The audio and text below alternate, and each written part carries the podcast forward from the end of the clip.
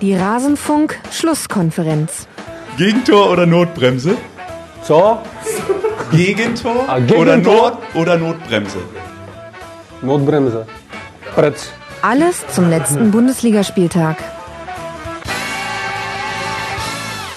Man hätte es wissen können, man hätte es wissen müssen, dass Jaroslav Drobny im Zweifelsfall lieber die Notbremse zieht, als ein Gegentor zu kassieren, wie er es im Club TV von Werder Bremen schon gesagt hat. Das Ganze kann man auf YouTube sich anschauen und ihr habt das gerade anhören können. Und damit herzlich willkommen zur Rasenfunk-Schlusskonferenz Nummer 107. Mein Name ist Max Jakob Ost, ich bin der Ed Genetzer und wir wollen sprechen über den letzten Spieltag der Hinrunde. Endlich ist sie vorbei, liebe Hörer. Wir reden über den 17. Bundesligaspieltag und dazu habe ich zwei Gäste mir eingeladen. Zum einen Matthias Friebe vom Deutschlandfunk. Hallo Matthias, schön, dass du mit dabei bist. Ja, hallo, ich freue mich auch dabei zu sein heute. Und außerdem mit dabei Jonas Friedrich von Sky. Servus Jonas. Servus, hi. Sehr schön, dass ich euch beide in dieser Runde hier begrüßen kann. Wir werden heute eine etwas kürzere Folge aufnehmen, aber das soll gar kein Mangel sein, liebe Hörer. Ihr müsst ja vielleicht auch nach dem Rasenfunk Royal erst wieder langsam rangeführt werden an die längeren Stücke. Ja, gleich zweimal haben wir es erlebt an diesem 17. Spieltag, dass ein Torhüter die Entscheidung getroffen hat, lieber Notbremse und rote Karte als Gegentor. Und ich stelle mir die Frage, Jonas, ob das jeweils die richtige Entscheidung war. Also ich verstehe da ja schon den Impuls, das ist wahrscheinlich auch im Torhüter drin. Sowohl Drobny als auch Lukas Radetzky bei Eintracht Frankfurt wollen halt einfach kein Gegentor fangen, aber dann sind die eigenen Mannschaften halt auch sehr lange in Unterzahl. Also ich fand das also gerade bei Eintracht schon ein bisschen hart. Ja, du kannst da natürlich einfach nicht aus deiner Haut raus. Also ich meine, äh, in, in 99,9 Prozent äh, aller Fälle besteht dein Job halt darin, den Ball genau so aufzusammeln und noch irgendwie dahin zu kommen. So, und dann, dass man dann halt in der, das ist einfach so ein Ablauf, aus dem kann der, glaube ich, gar nicht raus. Ich meine, das ist natürlich nüchtern und rational betrachtet vollkommener Quatsch, was er da macht. Das steht außer Frage. Ähm, aber es passiert, es ist, es ist einfach, er ist ganz blöd erwischt worden. Es wäre auch niemals passiert, äh, wäre da nicht weggerutscht. Ja, das ist ja alles die Folge davon, weil der da einmal so aus der Balance kommt, äh, Mhm. hatte halt da hat noch so die Chance, da irgendwie so ranzukrabbeln. Also probiert es und ehe er drüber nachdachte, dass das jetzt vielleicht auch nicht so schlau war, was passiert. So, äh, absoluter Worst Case äh, zu Beginn dieses Spiels. Ein bisschen anders liegt natürlich der Fall Drobny. Also ähm, das ist, glaube ich, einfach so eine, das war, also auf mich wirkt es eher so ein bisschen eher wie Ungeschicklichkeit, ähm, was ihm da passiert ist, als, ähm, als wirklich durchdacht. Ja, aber schmerzhafte Ungeschicklichkeit aus Sicht von Marco Reus, Matthias. Ja, absolut. Ich, äh, ich sehe es eigentlich genauso wie Jonas. Ähm, diese Dropney-Geschichte kann man irgendwie auch noch erklären. Ich meine, es war so um die 35., 40. Minute. Ähm, naja, das ist dann äh, eben einfach auch äh, da, glaube ich, sein Instinkt. Da muss er halt einfach hin. Und äh, da muss er äh, versuchen, die Chance zu verhindern, dass das sehr schmerzhaft war für Marco Reus. Wieder einmal Marco Reus, muss, ja, mal- muss man ja mal sagen. Ähm, hat man ja, glaube ich, auch gesehen, wie direkt eigentlich die ganze Mannschaft auf Reus zugelaufen ist, nach dem Motto, ach nein, nicht schon wieder du. Und äh, äh, Ja. ich glaube, selbst Roman Weidenfeller war direkt bei ihm in der Nähe.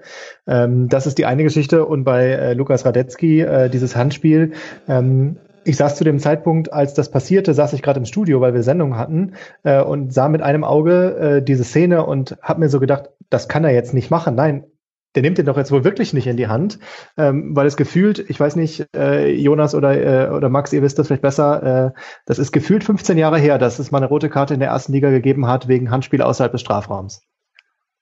Ja, es passiert so alle zwei Jahre gefühlt, würde ich sagen. Man hat es Ah, okay. dann wie immer, da- das kommt schon öfter vor. Also, ähm, aber es ist tatsächlich echt selten. Also, äh, und meistens ist es ja dann irgendwie so, häufig ist ja so der, äh, also ich erinnere mich dran, Mensch, was war denn so der letzte Fall, dem das passiert ist? Also Wiedwald auf jeden Fall, Mhm. daran kann ich mich erinnern. Ähm, und Mir ist jetzt Holger Gerke eingefallen, aber das ist schon sehr lange her. das ist Könnte noch Oliver Kahn bieten, aber das ist auch schon zu lange her. Ja, okay. Äh, Das war ja im gegnerischen Strafraum. Da, Ja. da, das ist ein komplizierter Regelfall. Also für, Naja. das ist ja Auslegungssache. Im Fall von Dropny muss man natürlich sagen, ist es vielleicht auch einfach das Karma gewesen. Also der Mann hat, glaube ich, fünf Jahre kein Interview gegeben. Dann gibt er diesem Club TV, äh, sagt er diesen einen Satz. Äh, jetzt wissen wir immerhin, wie sich seine Stimme anhört. Und äh, prompt ähm, schlägt das Schicksal so zu. Oh, dann wird aber noch so einiges anderes passieren. Aber da will ich nicht spoilern, liebe Hörer. Dann hört euch oder schaut euch dieses YouTube-Segment noch an. Da gibt's ja noch ein paar andere Dinge, die auf ihn zukommen. Naja, lasst mal reingehen in den Spieltag. Wir wollen ja über diese beiden Spiele dann auch noch sprechen.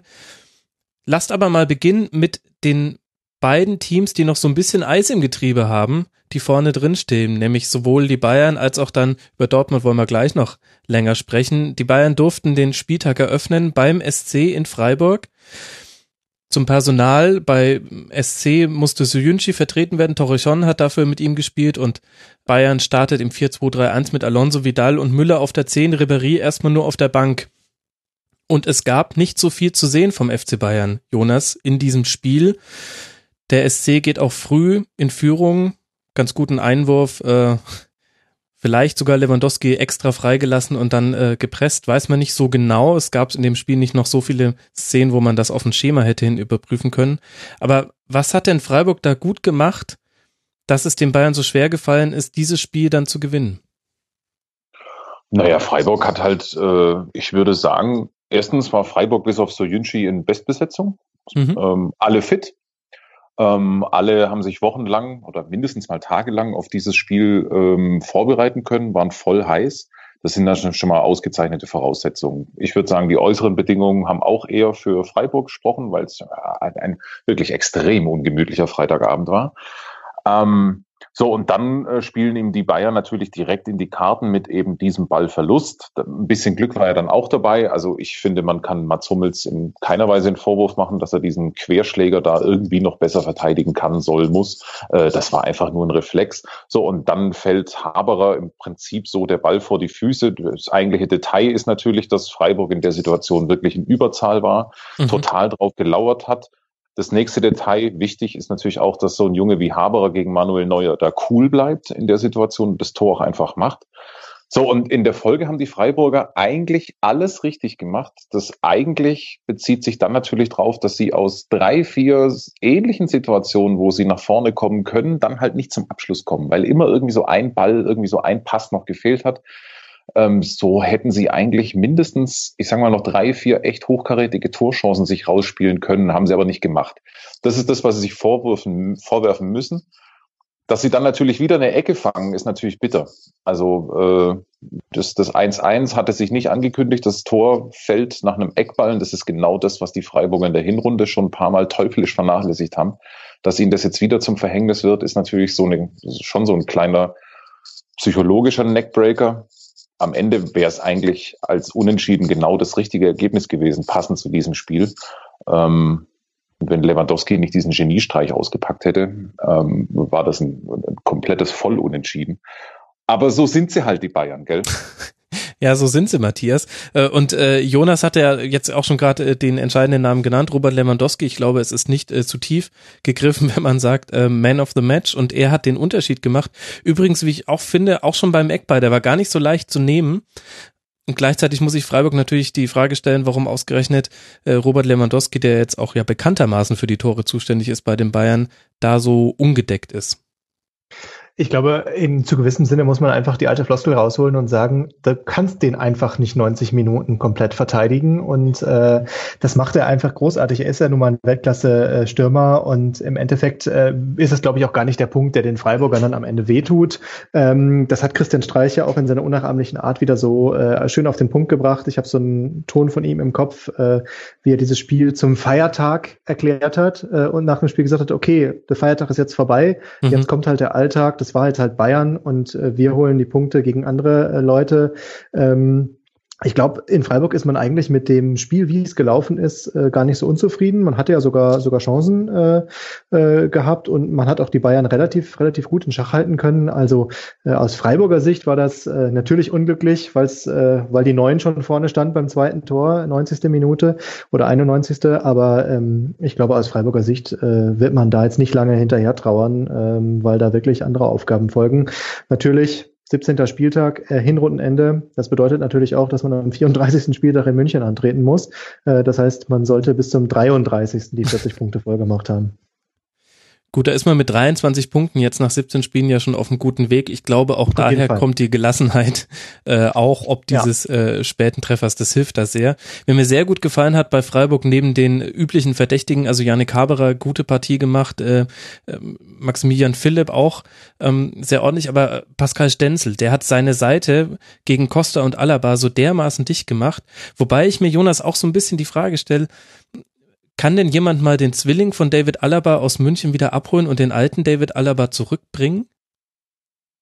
Das ist eine, das ist eine berechtigte Frage. Ich fand, mm, also das war eins seiner schwächsten Spiele.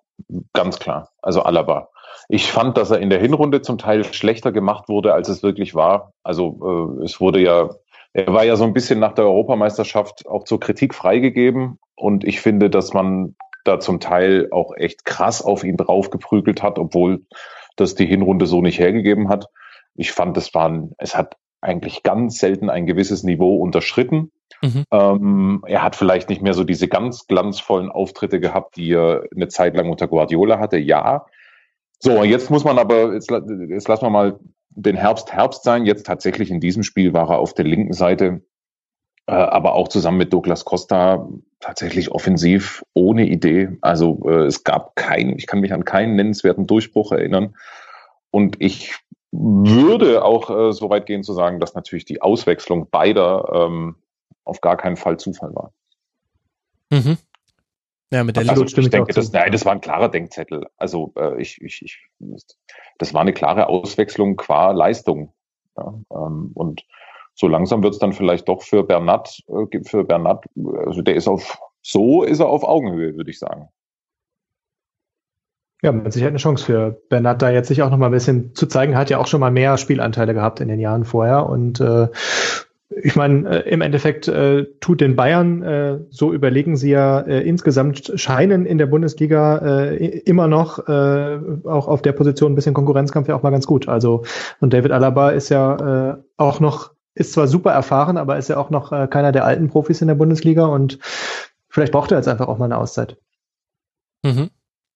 Und gleichzeitig merkt man bei den Bayern so zweite Baustelle, wenn der Zehner nicht so besetzt ist wie mit Thiago im Spiel gegen Leipzig am 16. Bundesligaspieltag, wir erinnern uns, das war scheinbar vor Dekaden, ähm, da, dann fehlt ihnen auch ein wichtiges Element. Also generell ja ein sehr flügellastiges Team, aber die Alternative, der Plan B, wenn der Zehner nicht besetzt ist, Jonas, und das war mit Thomas Müller in dem Spiel wieder nicht, zumindest nicht in so Thiago-Verhältnissen, der ja verletzt ist, dann, dann fehlt auch wirklich so die Alternative zu den, wir gewinnen das Eins gegen Eins auf Außen oder kombinieren uns da mit ähm, Vertikalpässen durch, sodass wir hinter die Abwehr kommen und dann in den Rückraum zurücklegen können. Insgesamt, ähm, ich würde es ein bisschen gelassener betrachten beim FC Bayern. Also ich finde, man kann einfach feststellen dieses Jahr, dass es eine große, es gibt einfach, es gibt einfach große Schwankungen. Ich sag mal im Bereich nennen wir es mal Körperspannung, Engagement, totaler Einsatz. Da gibt's, und das war jetzt halt einfach wieder eher unteres Niveau, was die Bayern abgerufen haben in Freiburg. So, und die Mannschaft hat aber ja gerade in diesem RB Leipzig-Spiel bewiesen, dass sie es auf den Punkt auch wieder hochfahren kann. Mhm. Ähm, wenn man es mal so betrachtet, ähm, könnte man, also das wäre natürlich sozusagen aus deutscher Sicht die Champions League-Hoffnung, äh, dass sie es natürlich jetzt einfach so hinkriegen in der Bundesliga, das einfach so sauber runterzuspielen. So könnte man den Auftritt im Übrigen sich auch richtig hochprofessionell zu einem total gelungenen Auswärtsspiel hin äh. Ähm, dann ist nämlich wirklich alles aufgegangen und wenn es drauf ankommt, müssen es klar sein. Insgesamt hast du natürlich recht. Thiago fehlt. Das ist ein total wichtiges Puzzlestück. Äh, das steht außer Frage. Aber sie haben ja, wenn Thiago nicht dabei ist, ähm, trotzdem noch genügend Alternativen. Es hat ganz viel in dem Spiel nach vorne nicht geklappt. Also ob das die diagonalen Pässe waren aus der Abwehr, die ganz mhm. selten gekommen sind. Die Flügelstürmer, wenn sie angespielt wurden, wurden immer so angespielt, dass sie eigentlich erstmal abbremsen mussten. Ähm, das Spiel durch die Mitte war auch echt eher gewöhnungsbedürftig. Die Freiburger haben es natürlich aber auf der anderen Seite auch echt gut gemacht und es war minus 12 Grad. Also ja, am Ende ähm, gibt es natürlich viele ausbaufähige Punkte, aber irgendwie traue ich dieser Mannschaft zu, dass sie halt dann einfach dann, wenn es drauf ankommt, dass sie wieder da ist. Und ähm, dementsprechend sehe ich jetzt keinen Anlass, dem Tabellenführer der Fußball-Bundesliga äh, ein, ein, eine riesengroße äh, in, in irgendeiner Art und Weise eine Formkrise oder dramatische Probleme zu attestieren. Mhm. In, in gewissem Sinne ist es ja auch diese Diskussion, die sich irgendwie jetzt auch schon äh, länger so ein bisschen bewegt. Äh, die Frage Ancelotti, Guardiola. Ähm, ich bin eigentlich eher auf der Position auch zu sagen, ähm, die Bayern äh, können das unter dieser optimistischen, professionellen Weise äh, ausdrücken und sagen, wir haben doch alles richtig gemacht, drei Punkte mitgenommen. Ähm, ich finde, das hat auch die Hinrunde total gezeigt, wenn man das Leipzig-Spiel nochmal nimmt. Auf den Punkt sind sie eben da, wenn sie gebraucht werden. Ähm, Champions League vielleicht mit, der einen, mit dem einen oder anderen Abstrich ähm, in der Vorrunde, aber trotzdem auf den Punkt sind sie da. Und das ist ja die Geschichte, die man jahrelang diskutiert hat unter Guardiola. Ähm, was bringt mir ein Kantersieg in der Bundesliga gegen Bremen, Augsburg oder Ingolstadt, äh, wenn ich dann in der Champions League am Ende keine Körner mehr habe? Und äh, ich würde das jetzt einfach mal ein bisschen auch unter den Stempel Absicht äh, äh, einfach mal abstempeln und sagen, die Bayern machen das genau so, weil sie ihre Kräfte jetzt in diesem Jahr mal anders einteilen wollen und nicht in jedem Spiel mit den 150 Prozent agieren in der Bundesliga. Und ähm, ja, dann wird sich wahrscheinlich zeigen, wie das jetzt in der Champions League auch weitergeht und ob dann mal länger als April der Atem reicht. Interessante These mit der Absicht. Ähm, wird von der Laufleistung zumindest gestützt. Äh, die Freiburger 125 Kilometer wieder gelaufen im Vergleich, die Bayern 117. Ja, also sehr, sehr viel auf SC-Seite, dass die Bayern weniger laufen, ist auch dem Beibesitz geschuldet. Bei 75 Prozent ist das logisch, aber dennoch ähm, einfach herausragende Leistung vom SC und vielleicht sollte man es dann so auch abstempeln. Dann gucken wir halt mal, ob das Absicht ist. Ich, ich weiß es nicht, Matthias. Bei so, bei nur drei Pünktchen Vorsprung in der Meisterschaft äh, will ich nicht an Absicht glauben, aber vielleicht äh, spricht da auch der Fan aus mir. Ich weiß es nicht. okay. Also ich würde, ich würde ja sagen, nach den drei zurückliegenden Jahren ist es auf jeden Fall den Versuch wert. Ja, also. Ja, genau. Das würde ich auch sagen. Das würde ich auch sagen. Der Versuch ist es mal wert.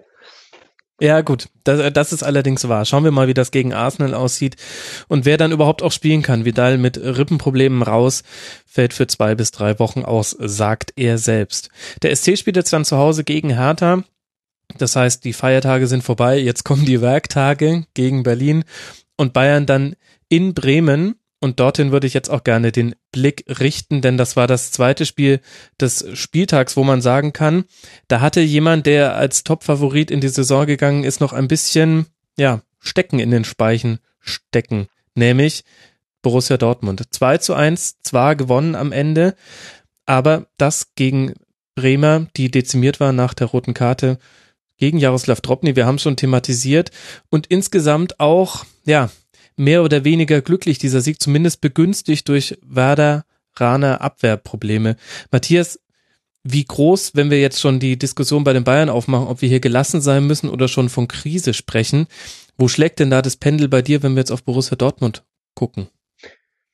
Bei mir schlägt das Pendel auch da ehrlich gesagt eher zur Gelassenheit, äh, auch ein bisschen äh, durch Thomas Tuchel motiviert, der ja irgendwie selber festgestellt hat, ähm, ich muss vielleicht auch meinen Kurs ein bisschen korrigieren. Interessanterweise, oder äh, wie ich finde, interessanterweise wird ja auch so ein bisschen so eine Tuchel-Diskussion gerade aufgemacht.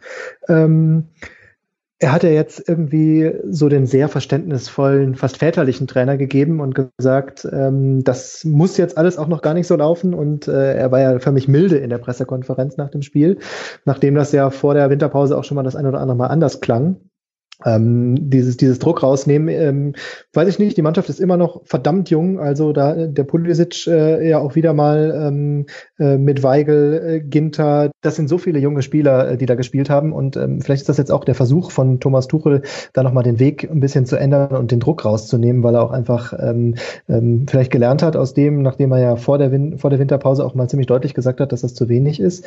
Und ähm, ja, diese Mannschaft ist jung. Äh, die haben jetzt drei Punkte in Bremen mitgenommen, einen guten Start, äh, zumindest punktuell äh, hingelegt und gesagt oder oder sich jetzt verbessert, sind jetzt auch wieder Vierter in der Tabelle, dran an Hoffenheim, ähm, wenn man mal nur die Zahlen nimmt. Ähm, natürlich sind die noch nicht auf ihrem höchsten Level und natürlich kann diese Mannschaft vom Potenzial mehr und wird sich ja jetzt vielleicht mit Herrn Isaac auch nochmal ähm, das, das auch nochmal steigern. aber ich glaube, die, dass das jetzt noch nicht die, die 100% reife Leistung ist, da sind sich alle einig. Hätte ja durchaus knapp werden können am Samstag auch wieder in Bremen. Mhm. Da wird man sich noch was einfallen lassen müssen, um da mehr Konstanz reinzukriegen. Ich glaube, das ist das größte Problem der Dortmunder Konstanz, äh, weil ja eigentlich, ähm, äh, was die Qualitäten der Mannschaft angeht, ist, glaube ich, in der ganzen Bundesliga unstrittig ist, dass da eine Menge Potenzial noch schlummert. Was ich halt interessant finde, ist, wenn du sagst, äh, Thomas Tuchel wird etwas milder mit seiner Mannschaft in der Außendarstellung. Ähm, auf der anderen Seite wächst der Druck, wenn Aki Watzke sagt, äh, die direkte Champions League Qualifikation muss jetzt das Ziel sein. Klar. Wir spulen mal sechs Monate zurück, da hieß es noch der größte Umbruch der letzten zehn Jahre. Ich meine, natürlich muss das der Anspruch sein. Die Frage ist, ob man das öffentlich so kommuniziert. Also mich hat das ehrlich gesagt überrascht. Obwohl er bei Watzke vielleicht nichts mehr überraschen sollte mich, mich hat es äh, ehrliche äh, in die Richtung so ein bisschen überrascht, äh, als dass das direkt mit der Personalie Tuchel verbunden wurde. Das war für mich ein bisschen überraschend ähm, in dem Zusammenhang, weil ja, glaube ich, Thomas Tuchel äh, äh, auch ja einfach gute Arbeit attestiert wird, äh, eigentlich auch quer durch die quer durch die Liga und durch die Expertenkreise. Aber ähm, ich glaube, da will man von, von Watzke Seite aus auch ein bisschen die Erwartungshaltung jetzt mal ein bisschen in die richtige Richtung lenken und das Ganze mal ein bisschen zuspitzen, weil man ja schon das Gefühl hatte bei den Dortmundern, wenn sie denn das zeigen, was sie können, dann spielen die auch eigentlich um Platz zwei, drei auf jeden Fall locker mit in dieser Saison. Und das ist eher, glaube ich, motiviert aus so einem äh, äh, aus so einer Haltung zu sagen, wir rufen einfach unser Potenzial nicht ab und wir müssen uns mal auf das konzentrieren, was wir sind äh, und was wir können, äh, weil in der Hinrunde hat es ja mehrere Spiele gegeben, äh, gerade auswärts, wo einfach Punkte ja, muss einfach sagen, liegen gelassen wurden. Und ich glaube, so würde ich Watzke eher verstehen. Der sagt, äh, der, dass man jetzt einfach sich äh, konzentriert auf das Kerngeschäft und die Punkte dann auch holt, die man holen muss. Es ist einfach sehr wichtig, dass da jetzt wieder Zug reinkommt. Also ähm, das ist, das ist, glaube ich, der Punkt. Die haben einfach einen miserablen Dezember gespielt äh, und unter dem ganzen Eindruck steht die Mannschaft auch noch irgendwie. Dann ist die Vorbereitung sicherlich nicht optimal gelaufen. Es sind einfach nach wie vor auch echt nervige Verletzungsprobleme, mit denen sich Dortmund herumplagen muss. So, so nach und nach, ich meine, da ist jetzt ein Guerrero ist jetzt wieder so halbwegs äh, dran. Das ist ja zum Beispiel, das ist ja weitgehend unter den Tisch gefallen. Guerrero war von den ganzen Transfers, die sie gemacht haben, mein persönlicher Liebling. Ähm, eine unfassbare Waffe. Der hat die Hälfte der Hinrunde nicht mehr zur Verfügung gestanden. Sowas fällt einfach äh, ein Stück weit auch immer unter den Tisch ich finde auch, dass es bei aller, Max, du hast natürlich recht, das war natürlich jetzt so vom, vom Spielverlauf her eher ein bisschen glücklich und ein Stück weit natürlich auch völlig unnötig, wie Dortmund gespielt hat. Aber man könnte natürlich auch auf der Positivseite sagen, also sie haben Bremen zumindest mal am Anfang komplett dominiert, haben mhm. dann nochmal zulegen können, als sie es mussten. Und es gibt natürlich auch Positivgeschichten. Also ich meine, noch vor Tagen, Schrägstrich Wochen, wurde fröhlich auf andere Schürle herumgehackt. Ähm, nach dem, was ich gesehen habe, hat dann mehr als ordentliches bis richtig gutes Spiel gemacht. Reus das gleiche.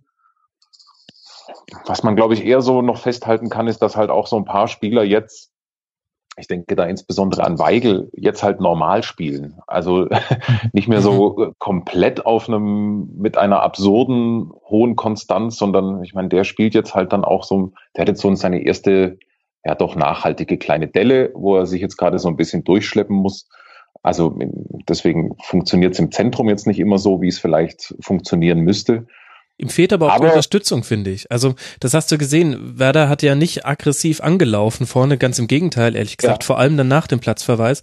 Und dennoch ist Dortmund ganz, ganz selten überhaupt ins Offensivdrittel gekommen. Ganz, ganz viele merkwürdige Ballverluste das sind halt veraltete Dinge. Und deswegen ist beispielsweise auch Guerrero so wichtig. Also, mhm. äh, weil der auf dieser potenziellen halblinken Position, also so auf der, auf der linken Acht beispielsweise, hat er am Anfang der Saison wirklich irre Spiele absolviert. Und gerade äh, der hat dafür gesorgt, dass der Ball wirklich sehr, sehr elegant und schnell nach vorne kommt. Auch nochmal mit einer ganz anderen Farbe als bei Dembele.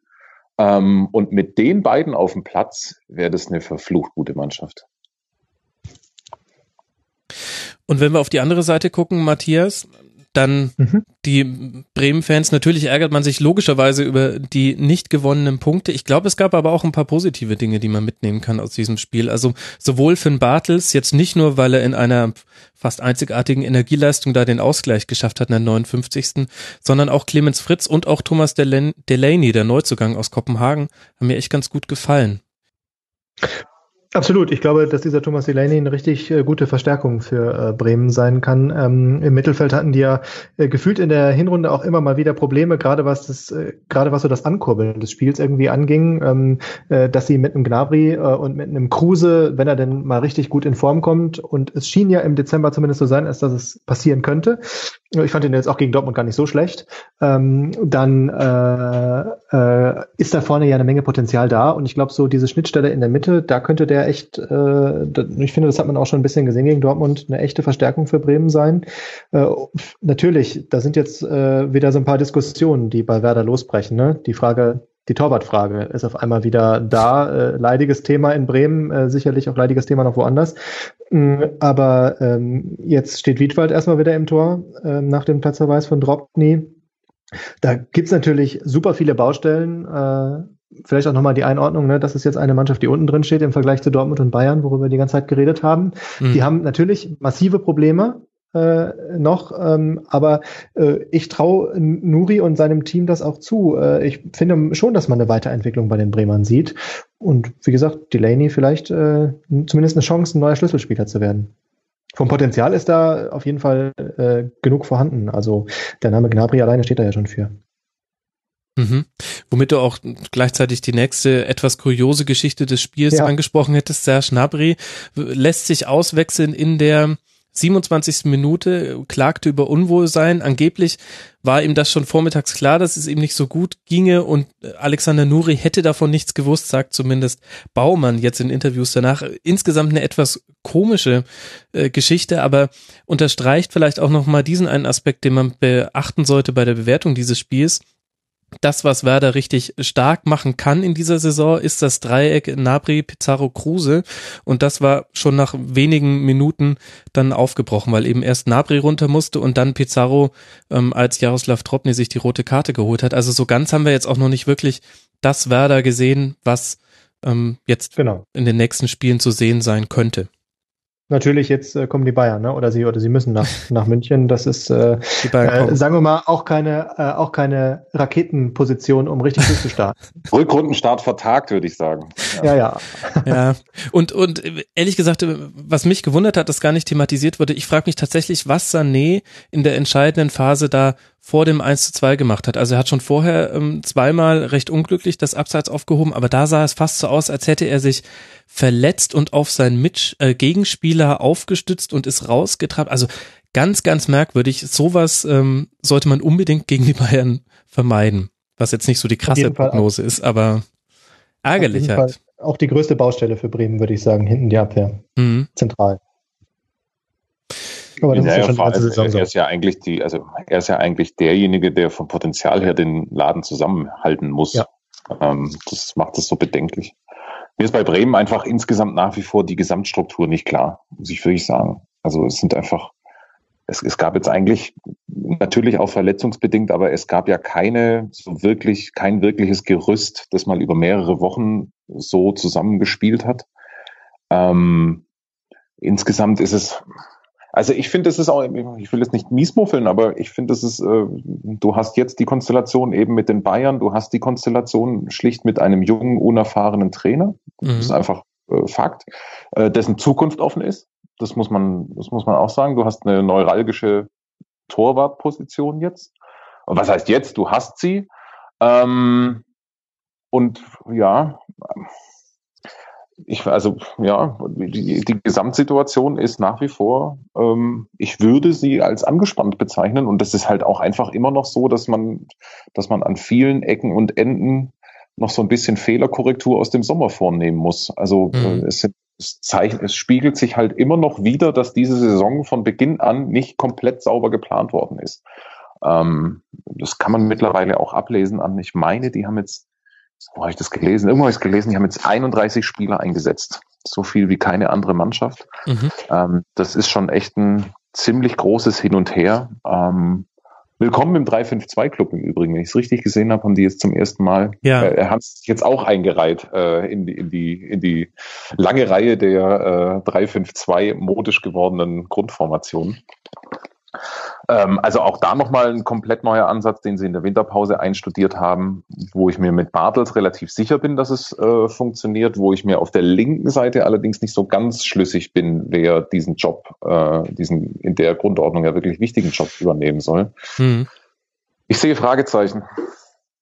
Ja, ich glaube, die sehen die Werder-Fans auch, auch wenn man auf die Tabelle guckt, da werden die Fragezeichen eventuell auch zu Ausrufezeichen. 16 Punkte, Platz 15, drei Punkte Vorsprung auf den HSV, auf dem 16. Tabellenplatz, vier Punkte Vorsprung auf Ingolstadt. Die Luft ist eisig und zugig im Tabellenkeller, aber das war sie ja ehrlich gesagt auch schon im Winter.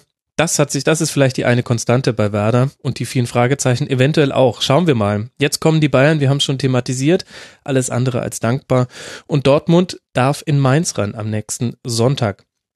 Da dürfen wir auch gespannt drauf sein und dann können wir nämlich auch so ein bisschen die Bewertung vornehmen.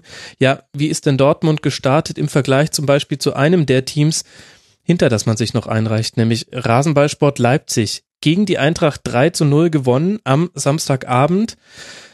Aber Jonas, auch so ein typisches hätte, wäre, wenn Spiel, so ein Spiel im Konjunktiv. Ich frage mich so ein ja, bisschen. Das vielleicht noch zur Ergänzung. Dortmund spielt dann in zwei Wochen nach Mainz gegen Leipzig. Äh, ich finde, das wird das Maßstabsspiel, mhm. zwar für beide. Und vielleicht. War ja in der Hinrunde auch schon so. Und geballte Fäuste, geballte Fäuste, dass Aubameyang mit Gabun in der Vorrunde des Afrika Cup schon ausgeschieden ist, unter anderem, weil er das leere Tor nicht getroffen hat. Ich glaube, da hat man sich in Dortmund doch ein High Five gegeben. ja, ja, definitiv. So, ein Spiel des Konjunktivs, wir haben es schon äh, thematisiert. Genau, man kann es eigentlich nicht, äh, man kann es gar nicht bewerten. Ja, super, nächstes Spiel. Check, genau. Nein, das ist natürlich einfach, äh, wie willst du es bewerten? Gegen zehn Frankfurter über fast die komplette Spielzeit. Ich sage mal so, und dann erschwerend kam ja dann noch hinzu, dass aus dem Freistoß dann direkt noch das Tor gefallen ist. Also hätten es die Frankfurter geschafft, dann wenigstens die Null erstmal noch mindestens irgendwie so eine halbe Stunde zu halten, so dass dann Leipzig vielleicht auch irgendwann mal genervt ist und ins Grübeln kommt. Aber so äh, haben sie dann direkt noch das 1 zu 0 kassiert für RB Leipzig.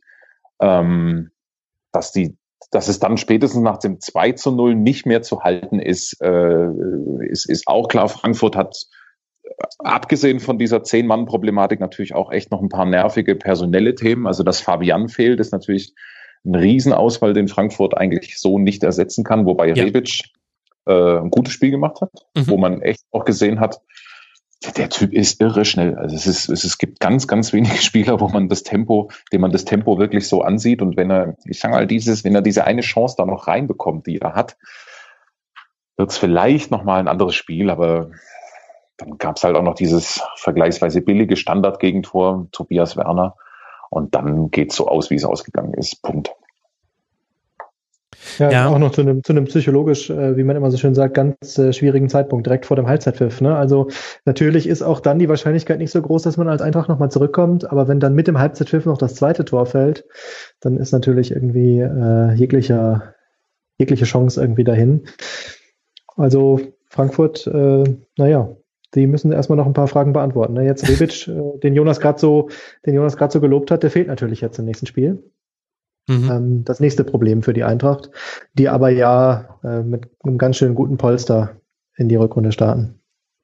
Ja, 29 Punkte, Platz 6, jetzt nach diesem 17. Spieltag, drei Punkte Vorsprung auf den siebten Tabellenplatz.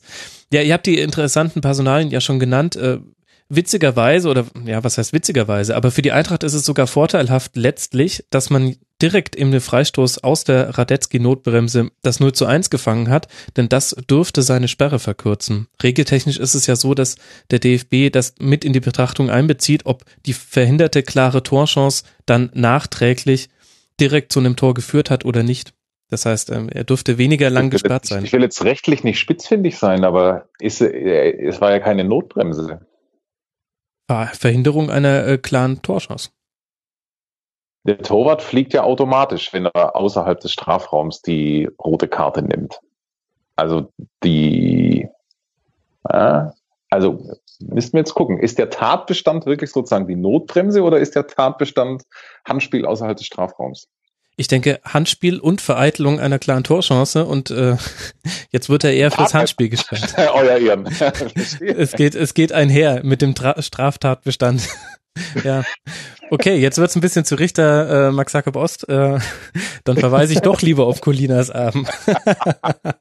Wir sind auf dünnem Eis, ich merke schon. Lass uns irgendwie runterkommen.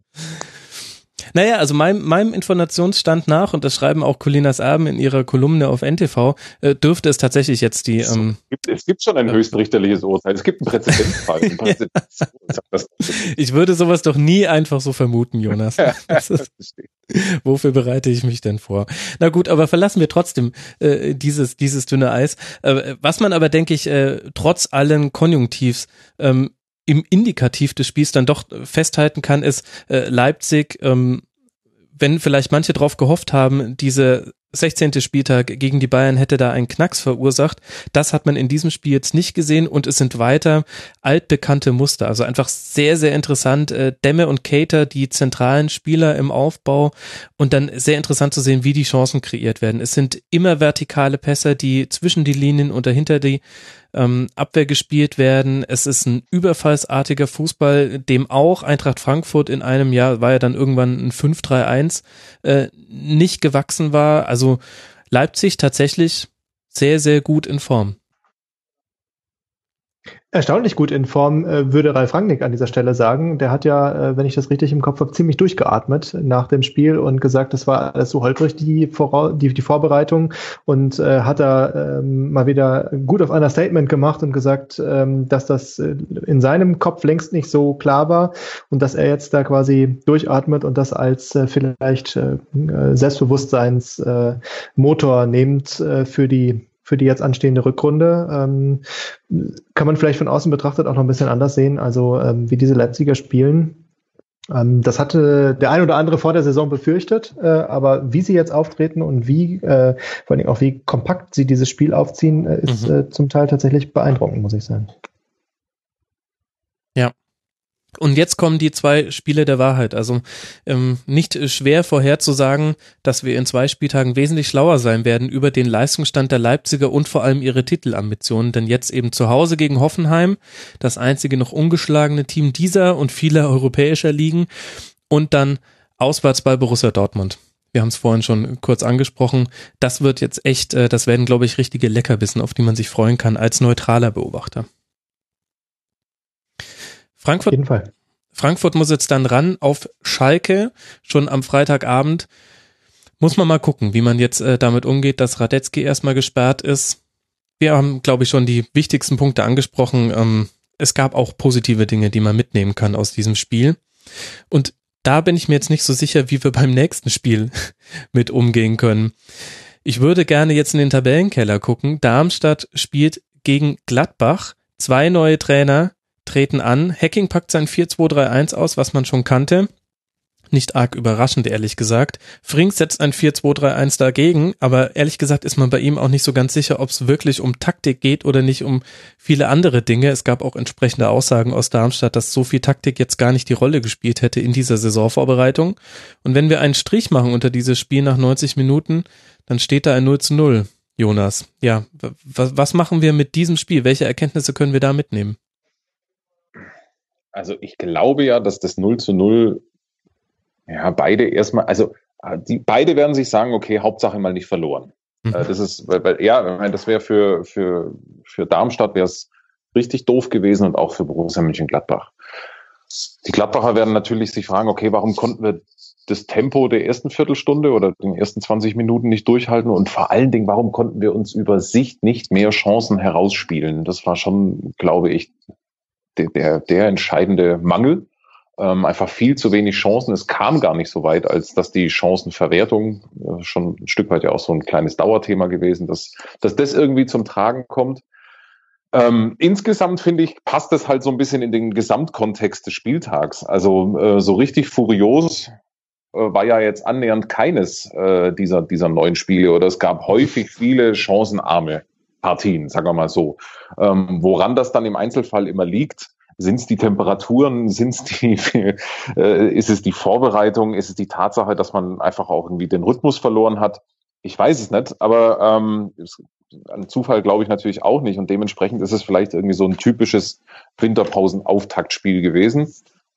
Bei Gladbach ähm, finde ich persönlich interessant, dass äh, Jonas Hofmann ausgebuddelt wurde. Mhm. Ähm, der, von dem ich, ich habe wirklich überhaupt keine Erklärung dafür, was, äh, war, was ihn daran hindert, ähm, oder was ihn in der Hinrunde daran gehindert hat, sein Potenzial zu zeigen, weil das eigentlich ein Spieler war oder ein Spieler ist, der gerade bei den vielen personellen Problemen, die die Gladbacher hatten, der war ja maßgeschneidert gewesen für die Probleme, die sie so hatten und der hat keine Rolle gespielt. Jetzt mal wieder von Beginn an. Ähm, bin gespannt, wie sich das entwickelt. Ansonsten, du hast es schon gesagt, war auf Gladbacher Seite jetzt äh, kaum Überraschungsmoment drin und das war auch das spielerische Problem. So, und bei Darmstadt hat man, glaube ich, gesehen, dass sie halt wieder äh, noch, wobei kann man das eigentlich noch? Also kann man noch oldschooliger spielen? Also sie haben, sind ihren, ihren, ihren, ihren Wurzeln treu geblieben. Ich finde, man hat gespürt, dass sie auf jeden Standard gehen, als gäbe es keinen Morgen. Mhm. Ähm, mit der Null weitgehend erstmal, also mit der defensiven Null weitgehend erstmal zufrieden und im Reinen mit sich waren und dann geht's halt vorne um Kleinigkeiten. Fällt hier mal ein Ball runter zu einer Chance oder geht hier mal ein Kopfball Richtung Tor oder gar aufs Tor. Das hat so nicht stattgefunden und das bisschen, was durchkam, haben die Gladbacher dann zweimal auch mit Glück äh, verteidigt. Am Ende 0-0, fertig. kann man ja fast schon einen Strich drunter machen, Matthias. Ich würde aber trotzdem gerne noch ein bisschen ins Detail gehen. Lass mal erst bei Gladbach beginnen. Da haben wir nämlich auch eine Hörerfrage bekommen unter mitmachen.rasen.de vom Hörer Reclett. Der fragt, muss Gladbach nicht zwingend noch etwas in der Offensive tun? Unabhängig von der Causa Raphael fehlt ihm ein Stürmer fürs Zentrum. Was nützen die ganzen Flügel und Filigranspieler, wenn es niemanden zum Verwandeln gibt? Wie siehst du das? Naja, die Hinrunde äh, oder die 17 Spiele, die wir jetzt gesehen haben, die, die zeigen das ja auch ganz deutlich. Wenn man einfach mal nur in die Zahlen äh, guckt, mhm. ähm, würde ich da durchaus ähm, mitgehen mit der These, weil äh, Hazard mit vier Toren der Top-Torschütze der Gladbacher ist bisher und äh, Raphael und Stindl kommen auf drei. Also für eine Mannschaft, die ähm, die zu den Europapokal-Aspiranten zählt oder sich vielleicht sogar Richtung Champions League äh, mal Gedanken nochmal machen möchte, ähm, ist das natürlich deutlich zu wenig, ähm, wenn man das mit den anderen Mannschaften vergleicht. Und der das hat natürlich alles viele Gründe und äh, viele Ursachen, ähm, aber ähm, dass da vorne den Gladbachern ein Knipser wirklich gut tun würde, äh, das ist, glaube ich, ähm, ja, da wird man nicht viele Leute finden, die dagegen sprechen. Tja, Burgstaller leider schon weg. Ansonsten fällt mir da gerade keiner ein. Isaac jetzt bei Dortmund haben wir vorhin gar nicht thematisiert, aber was soll man auch über jemanden sagen, der zwar als neuer Slatan Ibrahimovic angekündigt wird, aber wer von uns hätte ihn schon mal spielen sehen? Lassen wir den Jungen erstmal. Dass er 10 Millionen Euro kostet, kann man sagen. Ja, und 17 Jahre alt ist. Den, den Rest, äh, den warten wir mal ganz entspannt ab. Da dürfen sich andere gerne ähm, aufgeregt die Hände reiben. Wir gucken uns das ganz in Ruhe an. Ja, Jonas ist aber schon so ein bisschen halt die größte Baustelle und vielleicht auch die Erklärung dafür, dass Gladbach so unglaublich auswärtsschwach ist. Das ist ja tatsächlich kaum in Worte zu fassen. Nur zwei Auswärtspunkte auf der ja, positiven wobei, ich Seite. Wollte Bilanz verdoppelt. Ich bin ja, ja, äh, Hacking jetzt schon so erfolgreich wie Schubert auswärts. Ja, den, den lauen Gag wollte ich mir eigentlich sparen. Jetzt hast du mich reingeführt. Aber ähm, da muss ich äh, noch was tun. Entweder, und dann hat man ja letztlich zwei Möglichkeiten. Ähm, oder drei. Man hofft auf, ähm, auf ein Wunder und diejenigen, die jetzt nicht treffen, treffen. Ähm, Nummer zwei ist, man legt nochmal personell nach. Das werden wir spätestens am 31. Januar abends dann beantworten können, ob da noch was passieren wird. Und die dritte Möglichkeit ist, taktisch könnte sich noch etwas verändern. Was siehst du denn für Möglichkeiten, dass man aus dem Potenzial, was man gerade auf den Flügeln ja hat, noch mehr Gefahr im 16er kreieren kann? to be honest, sehe ich das Hauptproblem bei Gladbach ja eher mannschaftlich. Also mhm. das ist einfach, ähm, ich finde, das Potenzial ist absolut da. Das ist natürlich, keine Mannschaft hat, hat was gegen einen Knipser. Also ich meine, äh, nur woher nehmen. Ja, also den, den Stürmertyp, der jetzt Gladbach sofort weiterhilft, äh, den zeigst mir mal. Noch dazu in der Winterpause. Ähm, das, ich glaube, das ist einfach unrealistisch, äh, den direkt zu finden. Ähm, noch dazu finde ich, ist also offensiv auch genügend Potenzial da, um also mindestens mal in der Bundesliga wieder in wärmere Gefilde zu kommen und möglicherweise in der Europa League auch noch ein bisschen weiter als äh, das, was sie ohnehin schon sind.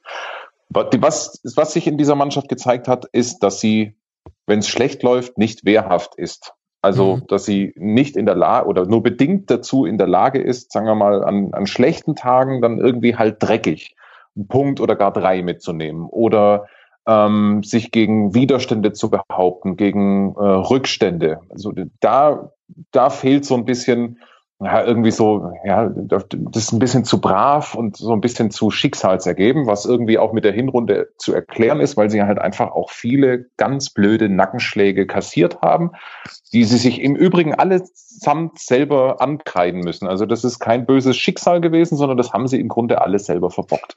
Und ähm, ich will jetzt keine Führungsspieler-Debatte führen, aber ich finde schon, dass man, also dass, dass bei Gladbach halt einfach in der mannschaftlichen oder hierarchischen Struktur ein bisschen was äh, fehlt.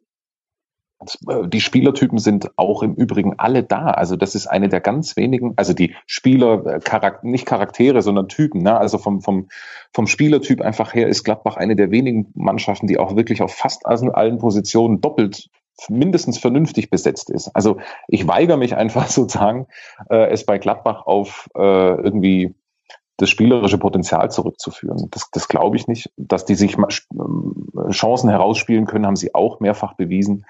Das ist eine Mannschaft, die jetzt mit zwei, drei guten Ergebnissen auch echt in einen guten Lauf kommen kann. Ich sag kann, nicht muss, aber ähm, das kann auch alles wieder gut werden in dieser Rückrunde. Mhm. Jetzt dann erstmal in Leverkusen für Gladbach sicherlich keine dankbare Aufgabe, aber gibt es dankbare Aufgaben, wenn man Tabellenplatz 14 mit 15 geschossenen Toren und 17 erzielten Punkten hat? Wahrscheinlich nicht so wirklich. Der Druck ist da. Jetzt muss irgendwas kommen. Übrigens, der Stürmertyp, äh, den ich dir dann nennen würde, wäre Sandro Wagner, aber davon gibt es ja auch nach Eigenaussage von Sandro Wagner nicht so viele in Deutschland, vielleicht sogar nur einen. Das, das macht es dann natürlich schwierig. Äh, und lass noch mal kurz den Blick auf Darmstadt wenden, Matthias. Hast du denn da irgendeine Veränderung sehen können zu dem Darmstadt unter Rahman Berntroth? Also zu Norbert Meyer, ja, würde ich sagen, vor allem hinsichtlich Laufbereitschaft, Einsatzwille, dahingehend, aber ansonsten ist dir irgendetwas Neues aufgefallen, wo man sagen könnte, das könnte jetzt der Frings-Effekt in Anführungszeichen sein? Also wirklich ein Frings-Effekt äh, würde ich jetzt äh, sagen, habe ich nicht gesehen. Ähm, Jonas hat es ja auch schon so ein bisschen angedeutet. Es war im Prinzip so ein Spiel, wie man es eigentlich fast erwarten musste von Darmstadt an diesem äh, Spieltag. Ein Spiel, wo Taktik nicht das große Thema war, wo mhm. technische Raffinessen nicht das große Thema waren, sondern wo es einfach nur darum ging, mit einer schlagkräftigen Mannschaft 90 Minuten zu kämpfen, das eigene Tor zu verteidigen und sich äh, ja sozusagen so in der Bundesliga zurückzumelden und zu sagen, äh, wir lassen uns jetzt nicht von Gladbach, die ja auch mit einem neuen Trainer kommen, hier äh, auseinandernehmen, sondern wir halten dagegen und wir, wir beweisen einfach, dass wir noch da sind und kein Kanonenfutter in dieser Liga. Und ähm, ich glaube, so äh, muss man dieses Spiel verstehen, dass da, äh, dass man da reingegangen ist mit der Haltung, ähm, wir holen jetzt mal nächste Floskel unsere ureigenen Darmstädter Tugenden hervor und wir rackern und kämpfen und machen jetzt diese 90 Minuten und versuchen da äh, irgendwie durch dieses Spiel zu kommen. So habe ich dieses Spiel verstanden. Äh, vielleicht tue ich den Darmstädtern auch Unrecht damit, ähm, aber eigentlich, ähm, das ist zumindest mein Eindruck, dass es da vor allen Dingen um den Kampf und um das, äh, ja, das Zeigen, sie sind noch da, ging. Äh, eine Handschrift von Thorsten Frings, wo ich jetzt sagen würde, das war jetzt ein besonderer taktischer Kniff oder das war sein besondere Personalrochade, äh, die es jetzt gebracht hat, äh, die habe ich nicht gesehen. Mhm. Und interessanterweise ja Darmstadt mit dieser, in Anführungszeichen, Taktik ja auch eigentlich der Gewinner im Tabellenkeller. Wenn man sich anguckt, alle Teams haben verloren vom Platz 15 bis Platz 17. Nur Darmstadt macht immerhin ein Pünktchen und damit ist man immerhin noch in Schlagdistanz. Drei Punkte Rückstand auf Tabellenplatz 17 und vier Punkte Rückstand auf den HSV über den ich gerne als nächstes sprechen würde. Wenn wir über Personalrochaden sprechen, dann sind wir beim Spiel Wolfsburg gegen den HSV ganz richtig, Jonas. Da wurde so richtig in die Kiste gelangt, in den Wintertransfers und da wird vielleicht auch sogar noch einiges kommen. Bei Wolfsburg, Baseur, Mali, Ntep und Osimen sind die Neuzugänge. Draxler dafür weg. Zwei der vier Neuzugänge haben wir auch direkt sehen können, nämlich Yunus Mali und Ntep. Da würde ich gern gleich mit euch noch drüber sprechen. Und auch beim HSV, Mavrei und Papadopoulos für die Innenverteidigung. Beide durften auch gleich ran, wobei es bei Papadopoulos damit zusammenhing, dass Giroud sich beim Aufwärmen verletzt hat, aber beide konnte man sehen. Und dennoch haben wir hier auch ein Spiel, was so ein bisschen sich im Konjunktiv bewegt, denn auch hier haben wir einen Platzverweis von Ekdal, der das Spiel dann doch beeinflusst hat. In der 33. Minute musste er mit Gelb-Rot runter. Bevor wir über das Was wäre wenn sprechen, war es denn überhaupt für dich ein Platzverweis, Jonas? Die erste gelbe Karte war keine, äh, aber die zweite ist natürlich absurd. Also äh, ganz im Ernst, das, ich bin echt enttäuscht von diesem Eckdal, ähm, weil ich eigentlich dachte, das ist so, also bei der Verpflichtung, das ist so der Typ, das ist genau der, der dieser Mannschaft fehlt. Äh, und ich habe, äh, also ehrlich gesagt, ich kann mich ausschließlich an äh, weniger gute bis miserable Auftritte von ihm erinnern. Also es mag mhm. Zufall sein, dass ich irgendwie immer dann äh, hingucke, wenn er mies spielt. Kann, möchte ich nicht ausschließen, aber also als erfahrener zentraler Sechser mit Gelb so in diesen Zweikampf reinzugehen, ähm, ist nicht zu erklären, ist echt nicht zu erklären, ist auch nicht das erste Mal bei ihm, ähm, dass er dann immer so auffällig ist, so eine komplett verholzte 80er Jahre Nostalgie-Grätsche, ähm, die natürlich im Grunde das Spiel dann für den HSV auf jeden Fall mal in, so irgendwie hinlegt, dass sie es nicht mehr gewinnen können. Ja, also von da an ist klar, okay, jetzt geht es eigentlich nur noch, nur noch um den Punkt. Ähm, und natürlich ist das ein Riesenproblem dann gerade für die Mannschaft, wenn sie so die ja ohnehin einfach große Probleme hat, nach wie vor sehe ich die, ähm, wenn sie dann so eine Stütze verliert und äh, für eine, für was waren 70 Minuten äh, ja. in Unterzahl spielen muss. Ja. Riesenproblem. Matthias, wir haben eine Frage dazu bekommen von Saurehefe 1887. Man könnte vermuten, dass da vielleicht sogar auch ein Hinweis auf seine Fanleidenschaft drinsteckt in diesem Usernamen. Er fragt fünf rote Karten in den letzten elf Spielen beim HSV, dabei mehrere schon in der ersten Halbzeit. Kann man das Gistol ankreiden, dass er das nicht in den Griff bekommt? Tja, das ist eine super schwere Frage natürlich. Ne? In gewissem Sinne, äh, also Gistol wird ja nicht hergehen und sagen, ihr um. räumt jetzt auf jeden Fall einen ab und ihr sagt mal, dass ihr da seid und ihr äh, zeigt mal, äh, wer hier der Herr auf dem Platz ist. Das wird er mit Sicherheit nicht sagen. Aber ich will jetzt sozusagen nicht ausschließen, dass da äh, zumindest darüber gesprochen wird, ähm, dass man äh, Einsatz auf dem Platz zeigen soll und äh, durchaus auch mal zeigen soll, wo es lang geht. Aber ähm, das sind ja eher, also Jonas hat es ja gesagt, solche 80er Jahre Grätschen, ähm, weiß ich nicht. Das wird der Gisdol bestimmt nicht gesagt haben. Dafür äh, schätze ich ihn als zu modernen Trainer ein.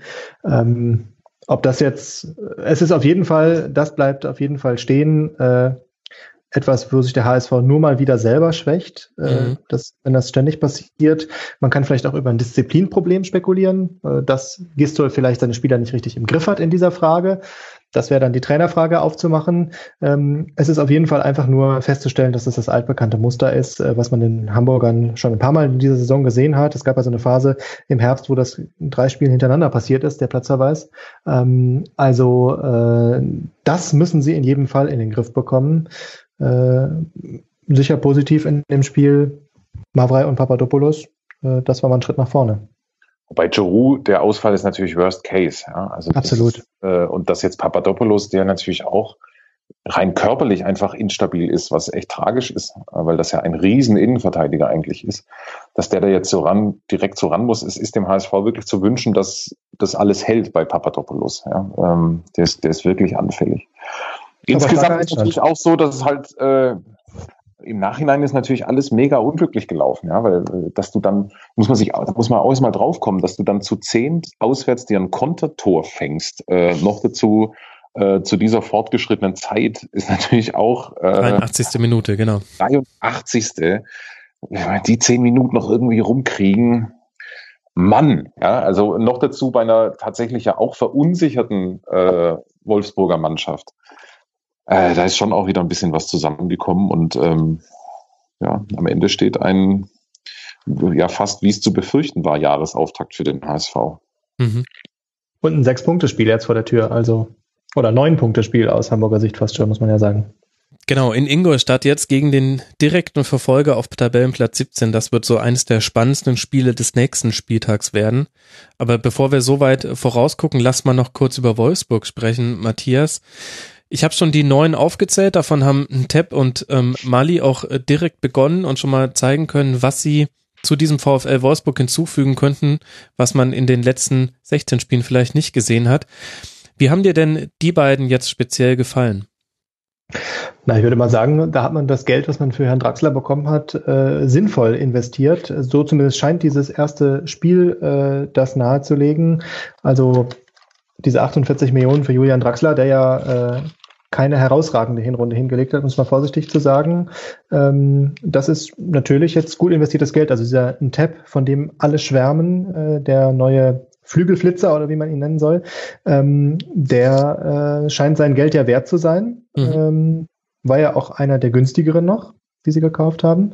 Ähm, diese wieder mal, wieder mal Start-Rennen, wo er herkommt. Da haben wir ja schon ein paar Namen, äh, die wir in der Bundesliga kennen. Dembele, Coman oder so. Also das scheint äh, jemand zu sein, der äh, den Wolfsburgern etwas bringt, was man in der Hinrunde vermisst hat, da auf der äh, Seite und in der Offensive. Yunus Mali hat jetzt für mich nicht das riesig überragende Spiel gemacht gegen den HSV. Ähm, das ist einfach vielleicht jetzt auch erstmal wieder ein Schritt, wo man sich auch und man ihm auch ein bisschen Eingewöhnungszeit äh, gönnen muss und lassen muss. Aber dass der junge Fußball spielen kann, äh, das weiß man in der Bundesliga und das hat er in der Hinrunde zu Genüge bewiesen. Also das wird äh, mit Sicherheit kein schlechter Einkauf sein, den die Wolfsburger da getätigt haben. Was jetzt Herrn Basur angeht, ähm, naja, da müssen wir mal abwarten, bis er mal auf dem Platz steht. Und gleichzeitig, Jonas, finde ich so ein bisschen die Schlüsselposition bei Wolfsburg immer noch die Doppelsechs. Ähm, jetzt mit Gustavo und mhm. Gia Vogie mal wieder in einer Besetzung, wie man sie äh, nicht so häufig schon in dieser äh, Saison gesehen hat. Solide. Nee, das ist die Oldschool-Besetzung. Also das ist die, das ist die Besetzung, mit der sie nicht, dass ich jetzt durcheinander komme, aber ich meine, entweder die letzte oder die vorletzte Saison eigentlich relativ konstant gespielt haben. Genau, genau. Und in dieser Saison aber eben durch äh, Sperren, Verletzungen ähm, gar nicht so häufig zusammen. Und das war für mich immer so einer der Gründe, warum äh, Wolfsburg ähm, im Aufbauspiel so ein bisschen wackelig oft wirkte, weil die einfach nicht Total. die, die einge, einge, ähm, eingeübten Aufbaukombinationen spielen konnten. Jetzt beide wieder zusammen äh, kann auch ein sehr wichtiger Faktor für Wolfsburg werden. Luis Gustavo war oftmals ein individuelles Problem, so habe ich es empfunden. Also hat einfach heftige Formschwankungen ähm, oder ähm, Motivationsschwankungen in der Hinrunde gehabt. Mhm. Ähm, möglicherweise hat er das jetzt, ist, ist das jetzt einfach wieder besser. Gila Vogie, klar, der hat, der, also ich meine, der kann, das, der muss ja froh sein oder da sind sie beim VfL Wolfsburg extrem froh, dass er überhaupt noch spielen kann, jetzt wieder komplett fit ist. Das war ja echt knapp bei ihm. Sehr, sehr knapp mit dieser wirklich Monster-Rückenverletzung. Rücken ist gut, Wirbel, glaube ich. Mhm. Ähm, so, und das ist natürlich äh, von der, von der Anlage her ist das natürlich die Doppelsechs, mit der du in so einem Kampfspiel wie gegen den HSV halt genau richtig aufgestellt bist. Ähm, so, und äh, dass die, ich meine, das war ja aber auch nie eine, Wolfsburg ist ja auch keine Frage des äh, Potenzials gewesen. Das, das Potenzial war ja immer da, auch da so in einem noch deutlich äh, krasseren Maß als vorher bei Gladbach, ist das eine mannschaftliche Frage. Wie, mhm. ähm, wie kriegen die es hin, wirklich einfach konstant zu werden, ähm, immer die richtige Körperspannung, immer die richtige Einstellung, ähm, immer die nötige Aggressivität ins Spiel zu bringen. Wenn sie das schaffen, und danach sieht's ja jetzt im Moment gerade aus, auch wenn mhm. das wirklich aber ich meine, das ist aber auch genau der richtige Ansatz jetzt in, in dieser tabellarischen Situation, in der sie sich natürlich auch nach wie vor befinden. Haben die jetzt nicht drei Spiele in Folge gewonnen? Ist es nicht so? Die haben, also wenn man es äh, über Winterpause übergreifend hat, die haben doch ja. Frankfurt geschlagen. Ja, ja. So. Also ich meine, die haben jetzt echt wieder Auftrieb, ähm, haben zumindest, also sie haben natürlich jetzt das Glück gehabt, Paris Saint-Germain sei Dank, äh, dass sie wirklich mit äh, mit äh, erhobenem Haupt aus dieser Nummer rausgekommen sind und jetzt halt auch einiges korrigieren konnten, was im Sommer schiefgelaufen ist. Ja, und jetzt stehen sie personell meiner Meinung nach noch besser da als vorher. Und äh, also klare Tendenz nach oben. Mhm. Das muss man sich tatsächlich nochmal vor Augen führen. Jetzt die drei Siege in Folge, du hast es angesprochen. Damit hat der VfL jetzt 19 Punkte, steht auf Platz 12 und hat jetzt langsam beruhigendere sechs Punkte Vorsprung auf den HSV. Darum ging es ja in diesem Spiel, den Vorsprung auf die Relegations- und Abstiegsplätze zu vergrößern. Und jetzt ziehen wir einfach mal diese neun Punkte ab, die man da geholt hat. Dann hätte man mit zehn Punkten, ähm, ist natürlich sehr viel konjunktiv, aber das zeigt, glaube ich, wie wichtig jetzt dieser Lauf war, indem man da irgendwie ja fast so ein bisschen reingestolpert ist, ehrlich gesagt, wenn man sich die Spiele am 15. und 16. Spieltag nochmal vor Augen führt. Aber. Somali vielleicht noch ganz kurz. Ja. Ich, da muss ich ehrlich gesagt sagen, den Transfer habe ich nicht ganz verstanden, wenn ich ehrlich bin. Also, ähm, Von welcher der, Seite aus? Von Wolfsburg. Ja, eigentlich sogar von beiden. Also, ähm, mir ist nicht so ganz klar, wo, also ich meine, Mali hat seine Stärken eindeutig im Umschaltspiel. Da ist er eine brutale Waffe und ja, seine Standards sind exzellent. Ähm, aber auf Sicht spielt er ja beim VfL Wolfsburg in einer Mannschaft, die sehr über den Ballbesitz und übers Spiel aus der Position herauskommen muss, Ja. ähm, weil es die Gegner so äh, abverlangen werden. Und ich bin mir dann nicht restlos sicher, ob es wert war, jetzt die, ich meine, circa 12 Millionen Euro war zu lesen, äh, dafür in die Hand zu nehmen und diesen Spielertyp zu holen. Also so als, ich will ihn jetzt auch nicht als reinen Umschaltspieler ähm, einordnen. Das ist sicherlich auch nicht der Fall, aber ich bin mir da nicht so ganz sicher. Und auf der anderen Seite, kommen wir ja vielleicht nachher noch zu, äh, bin ich eigentlich fest davon ausgegangen, dass die Mainzer für Mallis Abgang vorbereitet sind. Ja. Mhm. Äh, sind sie scheinbar aber nicht. Oder der Mhm. Wunschkandidat hat äh, doch nochmal abgesagt oder wie auch immer es gelaufen ist. Ähm, aber wie die Mainzer auf der anderen Seite ohne ihn, sagen wir mal so, ganz ruckelfrei durch die Rückrunde kommen wollen, ähm, ist sich mir ist mir im Moment auch nicht so ganz klar. Ich glaube, bei, bei, bei Wolfsburg spielt einfach das Argument eine Rolle, dass der äh, Mali auch torgefährlich ist und dass das auch eine der Sachen war, wo man in der Hinrunde äh, sicherlich Nachholbedarf hatte. Na klar, das stimmt natürlich, aber jemanden zu haben in der Situation, wo man immer noch in der unteren Tabellenhälfte steht, der äh, auch mal ganz patente Standards schießen kann und der nebenbei ein bisschen mehr Torgefälligkeit in die Mannschaft bringt, klar, die 12 Millionen sind ein teurer Preis, äh, aber sicherlich ja auch durch Draxler äh, mit so ein Ja, bisschen motiviert. Klar, absolut. Und ähm, so ein teurer Verkauf macht, treibt die Summe natürlich einfach in die Höhe, wenngleich äh, 12 Millionen für Mali an sich jetzt erstmal eine Summe sind, die man so im Vergleich zu anderen Spielern sicherlich hätte auch sich vorstellen können zumindest. Aber ähm, klar, dass sie ihn jetzt holen, ist äh, in dem Sinne vielleicht erstmal nicht so äh, oder das war äh, nicht so vorhersehbar gewesen, aber ich kann es schon nachvollziehen. Ich finde ehrlich gesagt, das größte Risiko liegt bei Yunus Mali selbst. Ich finde, aus Sicht des VfL Wolfsburg ist es genau der eine Hebel, den man noch umstellen kann. Es geht ja vor allem darum, Mario Gomez mit Bällen zu füttern. Du hast ihn als klaren Zielspieler und Gomez ist aber einer, der wesentlich davon profitiert, wenn um ihn herum jemand herumwuselt, auf den er ablegen kann mit dem Rücken zum Tor. Und wenn es gleichzeitig jemanden noch gibt, der auch die Außen, die er ähm, das wissen wir bei Wolfsburg, ähm, mit am wichtigsten sind zum Kreieren von Chancen, äh, die müssen ja auch eingesetzt werden. Das hat in der Hinrunde überhaupt nicht geklappt. Also das Aufbauspiel, ich habe es ja schon angesprochen, das war teilweise nicht zum Anschauen. Wenn du da jemanden hast, der mal den Pass hinter die Abwehr spielen kann, den dann auch der Außen erlaufen kann oder eben auch zusammen mit Gomez in, äh, in kürzeren äh, Staffetten äh, Chancen kreieren kann. Also ich finde ehrlich gesagt, das größte Risiko liegt eigentlich beim Spieler selbst, denn er hätte sehr wahrscheinlich im Sommer ablösefrei dann auch Angebote bekommen von eventuell auch noch anderen Teams. Und er setzt jetzt halt seine Hoffnung darauf, dass das mit Wolfsburg sportlich auch aufwärts geht und er an diesem Aufwärtstrend teilhaben kann. Damit haben wir, glaube ich, alle Argumente habe ich euch tot argumentiert. Wolfsburg jetzt gegen Augsburg. Das wird, glaube ich, sehr interessant, denn der FC Augsburg rutscht da langsam hinten rein. Über die sprechen wir gleich noch. Die haben jetzt 18 Punkte und liegen damit einen Punkt hinter dem VfL. Und HSV gegen Ingolstadt, das haben wir schon angesprochen. Das wird mal richtig interessant. Und wenn wir schon bei Ingolstadt sind, dann müssen, dürfen, können wir jetzt auch mal über das Spiel der Ingolstädter reden am Wochenende. Apropos Neuzugänge und apropos schwer, schwer getan im Spiel. Das haben wir ja in diesem Spiel auch gesehen.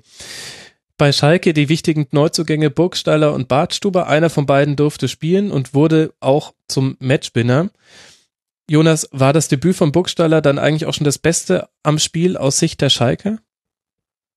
Irgendwo habe ich heute Morgen gelesen, äh, geniale Überschrift, ich meine aus der Watz. Ein Spiel hätte dem Tor gut getan. sehr, sehr so gut, ein, ja. Satz, wo, so ein Satz, wo du denkst, Mensch, warum komme ich denn da nicht selber drauf? Also was für, was für ein geiler Satz, äh, echt äh, großartig. Ähm, ja, also äh, märchenhafter Einstand natürlich für Burgstaller. Ähm, muss ich sagen, in Liga 2 einer meiner Lieblingsspieler gewesen, weil das so eine totale Drecksau ist. Also so ein, so ein Spieler, der von der ersten bis zur letzten Minute ähm, arbeitet, als gäbe es kein Morgen.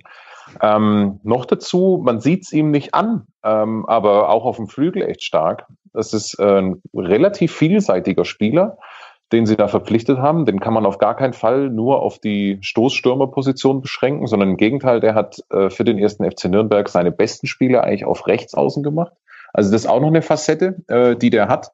So, und dass der, ich meine, besser kann es natürlich nicht, kann es nicht losgehen für, für Burgstaller. Ähm, der kommt rein, ich meine, zur zweiten Hälfte und macht dann äh, auf Vorlage seines ehemaligen Nürnberger ähm, äh, Teamkameraden Schöpf äh, das Tor in der Nachspielzeit, äh, zwei alte Fanfreundschaften. Also es, es wird sehr gefühlsduselig jetzt an der Stelle.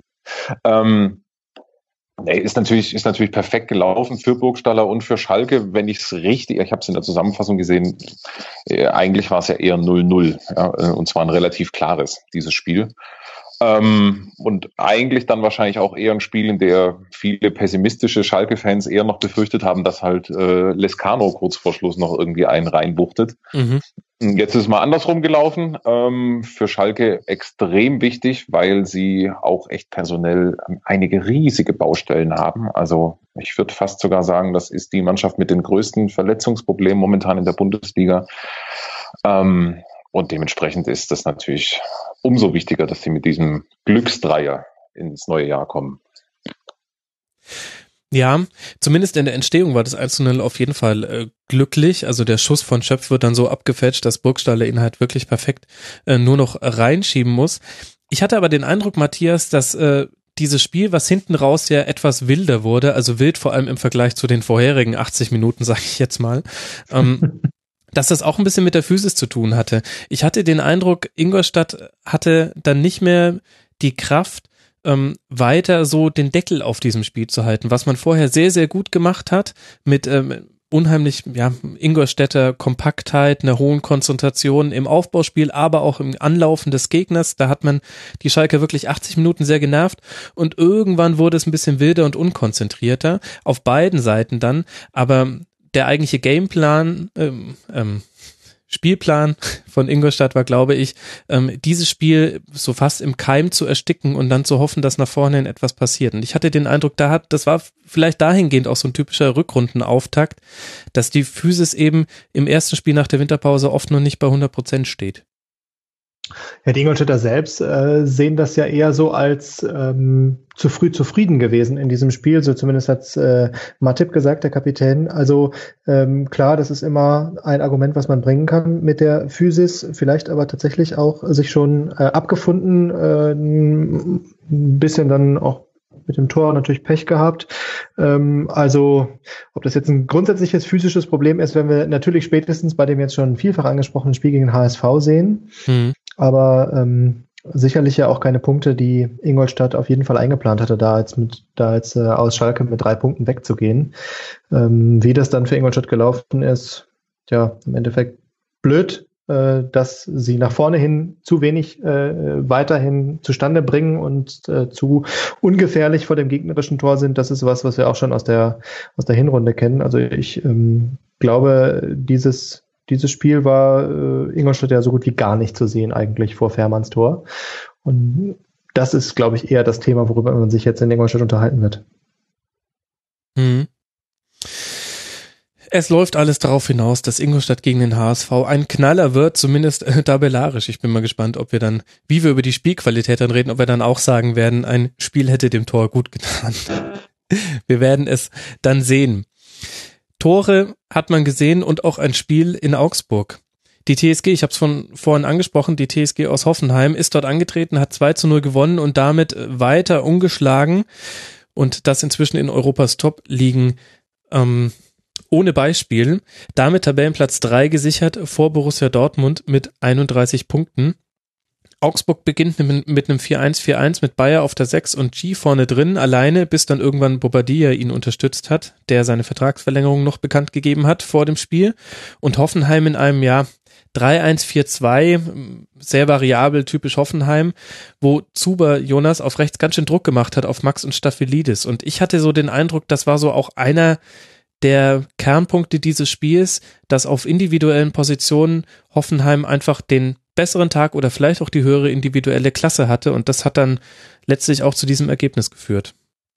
Ja, und mittlerweile halt auch so ein Biotop, so ein Gesamtbiotop, wo sich alle Spieler offensichtlich wohlfühlen, auch wenn sie über Phasen der Hinrunde gar keine Rolle gespielt haben. Also ich meine, jetzt guckt ihr gerade mal die Außenbesetzung an aus der Partie. Da spielt rechts Zuber, links Ochs. Mhm. Ähm, beide hätten genügend Anlass, Frust zu schieben. Ähm, und beide legen äh, spielen dann halt einfach mit in dieser Mannschaft ohne Qualitätsverlust. Also das ist schon, äh, das ist wirklich ein total leistungsfähiger, breiter Kader. Ähm, es ist es ist so eine außergewöhnliche Geschichte, die die hingelegt haben. Das ist dieselbe Truppe, die letztes Jahr dem Abstieg geweiht war. Also wo wirklich ganz, ganz wenig äh, noch für einen Klassenerhalt gesprochen hat, zu einer gewissen Phase zumindest. Ähm, und, und die haben, die haben so viel mittlerweile, eine Variabilität, ähm, eine Stabilität, eine Körperlichkeit, die, äh, die sie echt konstant abrufen. Mhm. Mit denen willst du keinen Ärger. Also das ist einfach auch so eine Knochentruppe plötzlich geworden, äh, die noch dazu halt auch noch einen echt starken Ball spielen kann. Ich meine, jetzt mal echt, die Grundvoraussetzungen vor dieser Partie sind doch denkbar ungünstig. Äh, du, du spielst irgendwie beim FC Augsburg, die mit einem noch halbwegs neuen Trainer auch nochmal ein positives Signal setzen wollen, bei einer Mannschaft, die extrem unangenehm ist als Gegner. Aber Hoffenheim hat es am Ende einfach ganz souverän gelöst mit, denk wirklich spiegelbildlich oder, oder beispielgebend finde ich dieses Tor von Wagner. Ich ja. meine, das ist ein körperliches Tor. Ja, also das ist, ein, das ist, das ist, das ist natürlich auch irgendwie ein herausgespieltes Tor, so nach typisch Hoffenheimer Prinzip. Und dann ist es aber halt auch so ein Tor, wo er, ich weiß gar nicht, welchen Abendgegenspieler er da wegblockt, äh, der dann drei Meter wegfliegt. Das äh, Hinteregger. gerade nicht mehr Sinn. Hinteregger, auch ja. kein kleiner Gegenspieler so. Ähm, er, das sieht, das sieht fast schon lustig aus und es ist, es ist echt lässig, wie, äh, wie Wagner den wegblockt, ähm, dann das Tor macht und auch irgendwie die gesamte Mannschaft dann zumindest in dieser Phase des Spiels bis zum Schluss auch nicht den Hauch eines Zweifels dran lässt, wer den Platz als Sieger verlässt. Und das muss man auswärts in Augsburg erstmal hinkriegen. Also echt stark. Mhm. Also für alle Hörer, die es nicht mehr vor Augen haben, äh, Augsburg hat einen Einwurf, Hoffenheim erpresst sich den Ball mit einer Überzahl, dann spielt Amire einen Pass auf Wagner, weil die Verteidigung nicht, ähm, nicht auf Linie stand, ähm, kommt er auch ohne Abseits durch und dann checkt er Hinteregger wirklich mit einer bemerkenswerten Lässigkeit weg und schiebt zum 1 zu 0 ein und das war dann somit die Vorentscheidung in diesem jetzt auch nicht ganz so äh, ja, es war jetzt auch nicht das südlichste aller Spiele, wenn man jetzt mal äh, in der Temperaturanalogie bleiben will. Matthias, 3 zu 2 Schüsse aufs Tor, von diesen drei Schüssen aufs Tor hat Hoffenheim zwei gemacht. Augsburg keinen und zeigt vielleicht aber auch schon so ein bisschen, wo die Probleme beim FCA liegen könnten, denn ich frage mich schon, wer soll da offensiv was reißen. Jetzt mit 13 erzielten Toren nach 17 Spielen, Matthias. Das, äh, gönn mir vorher noch ein Wort zu Hoffenheim, weil ich das ja. gerade eigentlich noch dazu sagen wollte. Ähm, äh, ich finde, da hat sich ja schon eine ganze Menge auch getan, äh, jetzt auch mal personell. Äh, ich ich, ich komme deswegen drauf, äh, gerade heute macht diese Geschichte der Kicker nämlich auch ein längeres Porträt äh, über, über Hoffenheim und warum die da oben drin stehen und sie nennen das, das ist nicht zu fassen, ist die Überschrift. Und da zeigen sie nämlich genau, dass ähm, den Vergleich zum 17. Spieltag der letzten Saison, und davon sind mal gerade vier Spieler noch über, die da jetzt noch spielen, äh, Baumann, Süle, Rudi und Amiri, der Rest ist ausgetauscht. Klar, es war jetzt nicht im Sommer der große Umbruch, aber da sind ja äh, schon ein paar Leute wie Strobel, wie äh, Schmid, äh, die da jetzt nicht mehr spielen, ein, ein Scher, der damals noch gespielt hat, der jetzt auf der Bank sitzt äh, die meiste Zeit. Ähm, also ich glaube, da hat sich schon was getan. Äh, und ich glaube, die, die Stärke der, der, äh, der Hoffenheimer ist vor allen Dingen die, ähm, ja, die Möglichkeit, auf alles zu reagieren. Also ich habe am, hab am Samstag bei uns auf Sendung damit äh, darüber auch gesprochen mit dem Tobias Escher und der, äh, der hat mir das auch versucht, immer wieder nahezulegen, ähm, diese, diese, diese, diese Flexibilität der Hoffenheimer äh, noch ein bisschen äh, stärker als deren Plus herauszuarbeiten, also dass die auf jede Situation reagieren können, dass die, dass die auch durch die Spielertypen, die sie haben, auf viele Situationen äh, sich da neu einstellen können. Hm. Und ich meine, bis jetzt Nagelsmann scheint das wirklich, äh, scheint er wirklich einen, einen Haufen zusammengebaut zu haben, der da, ähm, äh, also man muss sich ja diese Punkte nur mal vor Augen führen, die die gesammelt haben in der letzten Zeit. Ach so, ja, und, äh, und Augsburg natürlich, ja. Ich hätte es fast vergessen, weil ich so in dem Hoffenheim, äh, weil ich so in meinem Hoffenheim-Thema noch war. Ähm, das ist wieder die Frage, die wir gerade bei Gladbach schon mal diskutiert haben mit dem, mit dem Knipser, ne? Äh, den, über den freut sich jede Mannschaft. Äh, bei Augsburg ähm, G, äh, der denn schon seinen wiederholten Versuch macht äh, in der Bundesliga mit Augsburg, der scheint es nicht zu sein. Aber sie hatten den ja auch eigentlich äh, noch nie so richtig, auch in den letzten Jahren. Finn Bogasson hat mal viel getroffen. Mhm. Letzte Saison. Aber so den richtigen Stoßstürmer, Jonas, verbessere mich, wenn ich einen übersehe, äh, den hatte Augsburg ja noch nie. Also ist irgendwie auch gar nicht so stilprägend für dieses Spiel. Nö, das haben sie über Jahre eigentlich nie gehabt. Also das war immer irgendwie so der Versuch, äh, den haben sie gesucht und nie gefunden. Also mit Tim Matausch haben sie es zwischenzeitlich äh, probiert. Und dann haben sie es eine ganze Zeit lang überbrücken können. Also mit Bobadilla, der dann, ich sag mal, ordentlich funktioniert hat, zumindest eine gewisse Zeit. Die Idealbesetzung war tatsächlich Alfred Finn Bogerson. Also mhm. das war ähm, derjenige, der auf der Stürmerposition äh, am besten funktioniert hat, mit der besten Trefferquote und sich auch spielerisch gut eingefügt hat. Äh, aber das wird natürlich langsam zur tragischen Personalie dieses Jahr bei mhm. ähm, Augsburg. Natürlich noch zusammen mit Kajubi. Äh, das verstärkt mhm. es natürlich äh, noch mal mehr. Ne? Ja, ich habe schon gesagt, 13 erzielte Tore, das ist äh, man kann sich an der 19 aufrichten. Das sind die gefangenen Tore. Das ist äh, sehr, sehr gut, auch im Vergleich vor allem zu den Mannschaften, die dahinter kommen mit äh, 25, 36, 32, 28 und 30 Gegentreffern. Also eine ganz andere Kategorie. Und dennoch wird das jetzt wirklich sehr, sehr wichtig, wie Augsburg sich auswärts in Wolfsburg schlägt, ob man da ins Fahrwasser der Mannschaften dahinter noch gerät oder sich wieder mal so doch wieder das Polster sichern kann, womit man dann im Mittelfeld der Tabelle steht, womit ja alle gut leben können in Augsburg. Jetzt wollen wir nicht über das Mittelfeld der Tabelle sprechen, sondern über Leverkusen und Hertha. Und zumindest Leverkusen hat durch das Ergebnis gezeigt, man möchte sich dem Mittelfeld dieser Tabelle entziehen. Jetzt Tabellenplatz 8 mit 24 Punkten, Jonas. Große Hoffnungen auf Bellarabi gesetzt und gleichzeitig ähm, muss der Gegner, nämlich Hertha mit Weiser und Kalu, gleich auf zwei Stammspieler verzichten und meine Kurzanalyse dieses Spiel, vielleicht war das einfach ein Stammspieler zu viel jetzt im Vergleich mit Leverkusen. Und dann hätte es trotzdem noch reichen können. Also du hast schon ja. recht. Ähm, also insbesondere Weiser ist natürlich bitter, weil das wirklich, ich finde, der herausragende Spieler bei Hertha BSC ist.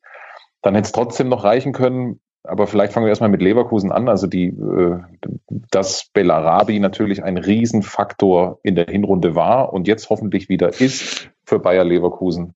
Ähm, ich glaube, das steht auch außer Frage. Er ist einfach ein Riesenkicker ähm, und ein Typ, der das Spiel dieser Mannschaft ähm, echt verändern kann. Dann finde ich, ist das Leverkusen zählt für mich ja zu den, das ist die Mannschaft, die ich mir ehrlich gesagt in der Hinrunde am wenigsten erklären kann. Also ja. weil es da einfach riesengroße Schwankungen gibt, wenn man nur mal Bundesliga Champions League beispielsweise vergleicht.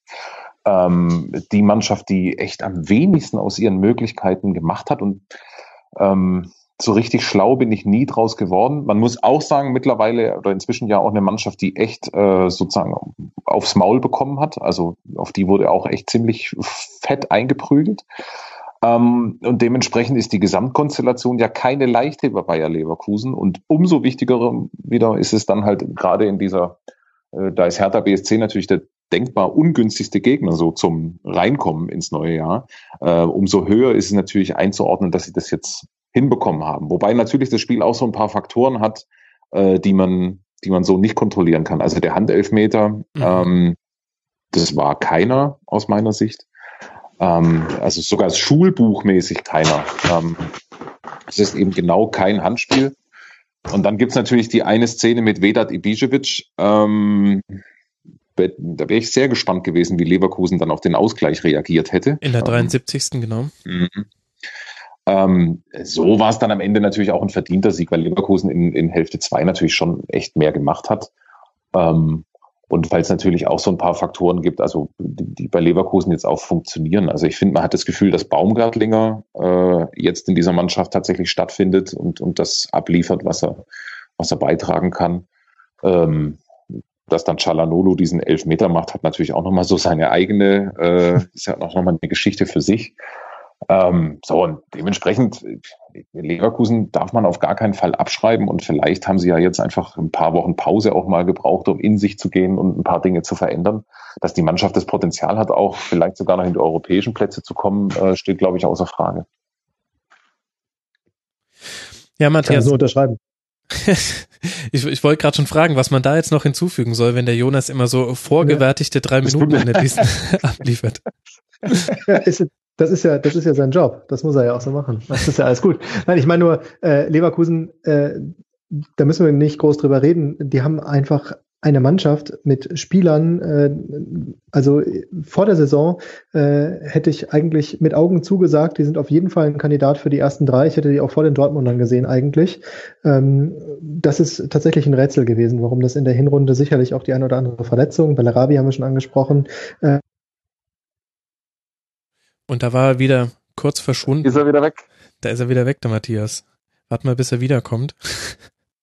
Ich wollte eigentlich nur sagen, äh, dass Leverkusen für mich auch ein großes Rätsel war in der Hinrunde, dass wir ja natürlich es auch Verletzungsprobleme gegeben hat, dass äh, wir über Bellarabi haben wir schon gesprochen, dass das natürlich auch ein Faktor war, aber dass ich Leverkusen eigentlich für eine Mannschaft halte, die unter die ersten drei, vier kommen sollte. Äh, das habe ich vor der Saison so gesehen, dass sie auch stärker als Dortmund sind. Vom Papier hätte ich gedacht, wegen der mhm. vielen Neuzugänge und jungen Spieler.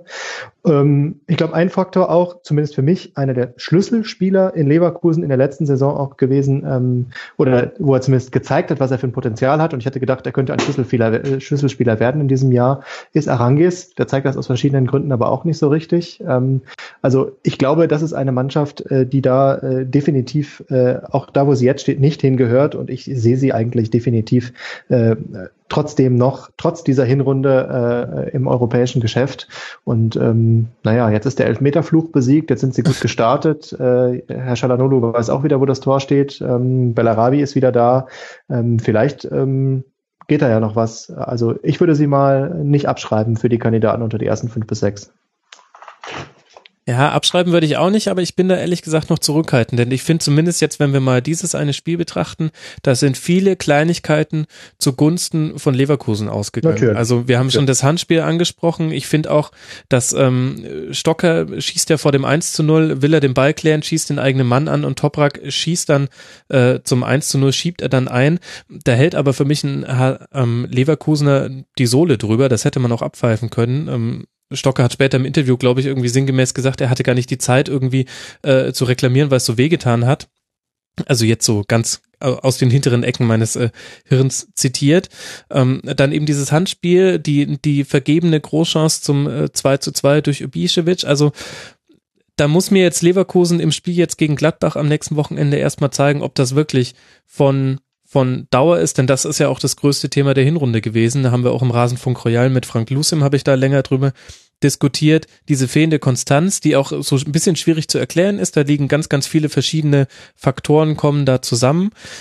Jetzt muss man erstmal gucken, ähm, ob das in der Rückrunde wirklich anders ist. Also ich bin da noch ein bisschen zurückhaltender, muss ich sagen.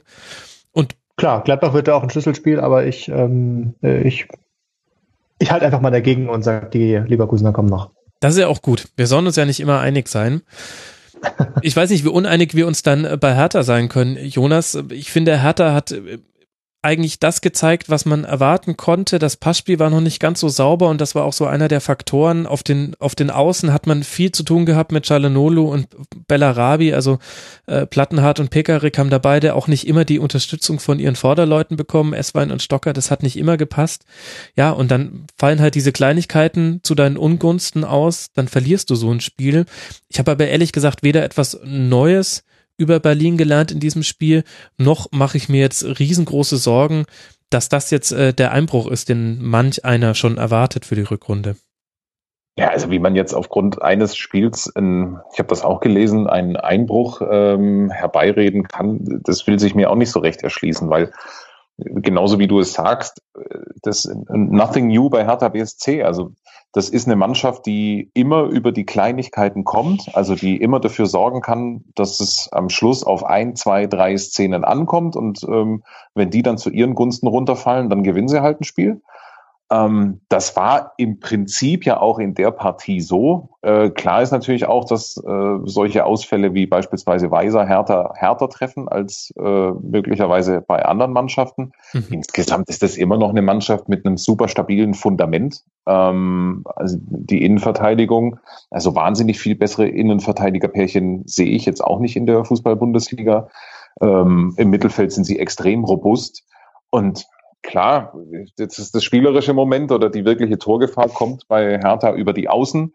Und wenn sie dann halt in der Besetzung sind, so wie sie sind, äh, jetzt am Wochenende, dass sie dann noch dazu auswärts äh, jetzt vielleicht nicht übertrieben gut aussehen. Also darin erkenne ich wirklich keine Sensation. Ja, das ist das, äh, das ist halt härter, ja. Und äh, ich sag mal, wenn, wenn ein paar Dinge besser zusammenpassen und die sich vielleicht auch mal wieder in so einen kleinen Lauf schießen, der ist ihnen so ein bisschen abhanden gekommen, dann ist vielleicht auch wirklich ein wärmerer Platz drin, aber insgesamt ist das vom Potenzial her keine Mannschaft, die international spielen muss. Wirklich nicht. Ähm, und deswegen ist mir diese unterschwellige Erwartungshaltung, die man da immer wieder zwischen den Zeilen her spürt, ähm, nicht so ganz klar. Wobei man die ja in Berlin mittlerweile auch massiv kommuniziert. Ja, also man, man kokettiert auch mit der, das ist richtig, ja. Ähm, ich ich finde es nicht ungefährlich. Also äh, mhm. ist jetzt ein ähnlicher Fall wie bei Köln, ähm, wo man ja auch äh, eigentlich jetzt in so einer, also ein Stück weit, so fühle ich es zumindest, sind ja sowohl Hertha als auch Köln so ein klein wenig in der Zielsackgasse aufgrund bei Hertha ist es natürlich aufgrund der vergangenen Situation, äh, vergangenen Saison so, dass äh, natürlich äh, nicht international spielen kann man natürlich nicht als Erfolg verkaufen. Und bei Köln ist es ein bisschen so die Folge des Saisonstarts, der einfach überragend war, wo man sich jetzt halt auch schwer tut, äh, sich mit allem anderen anzufreunden.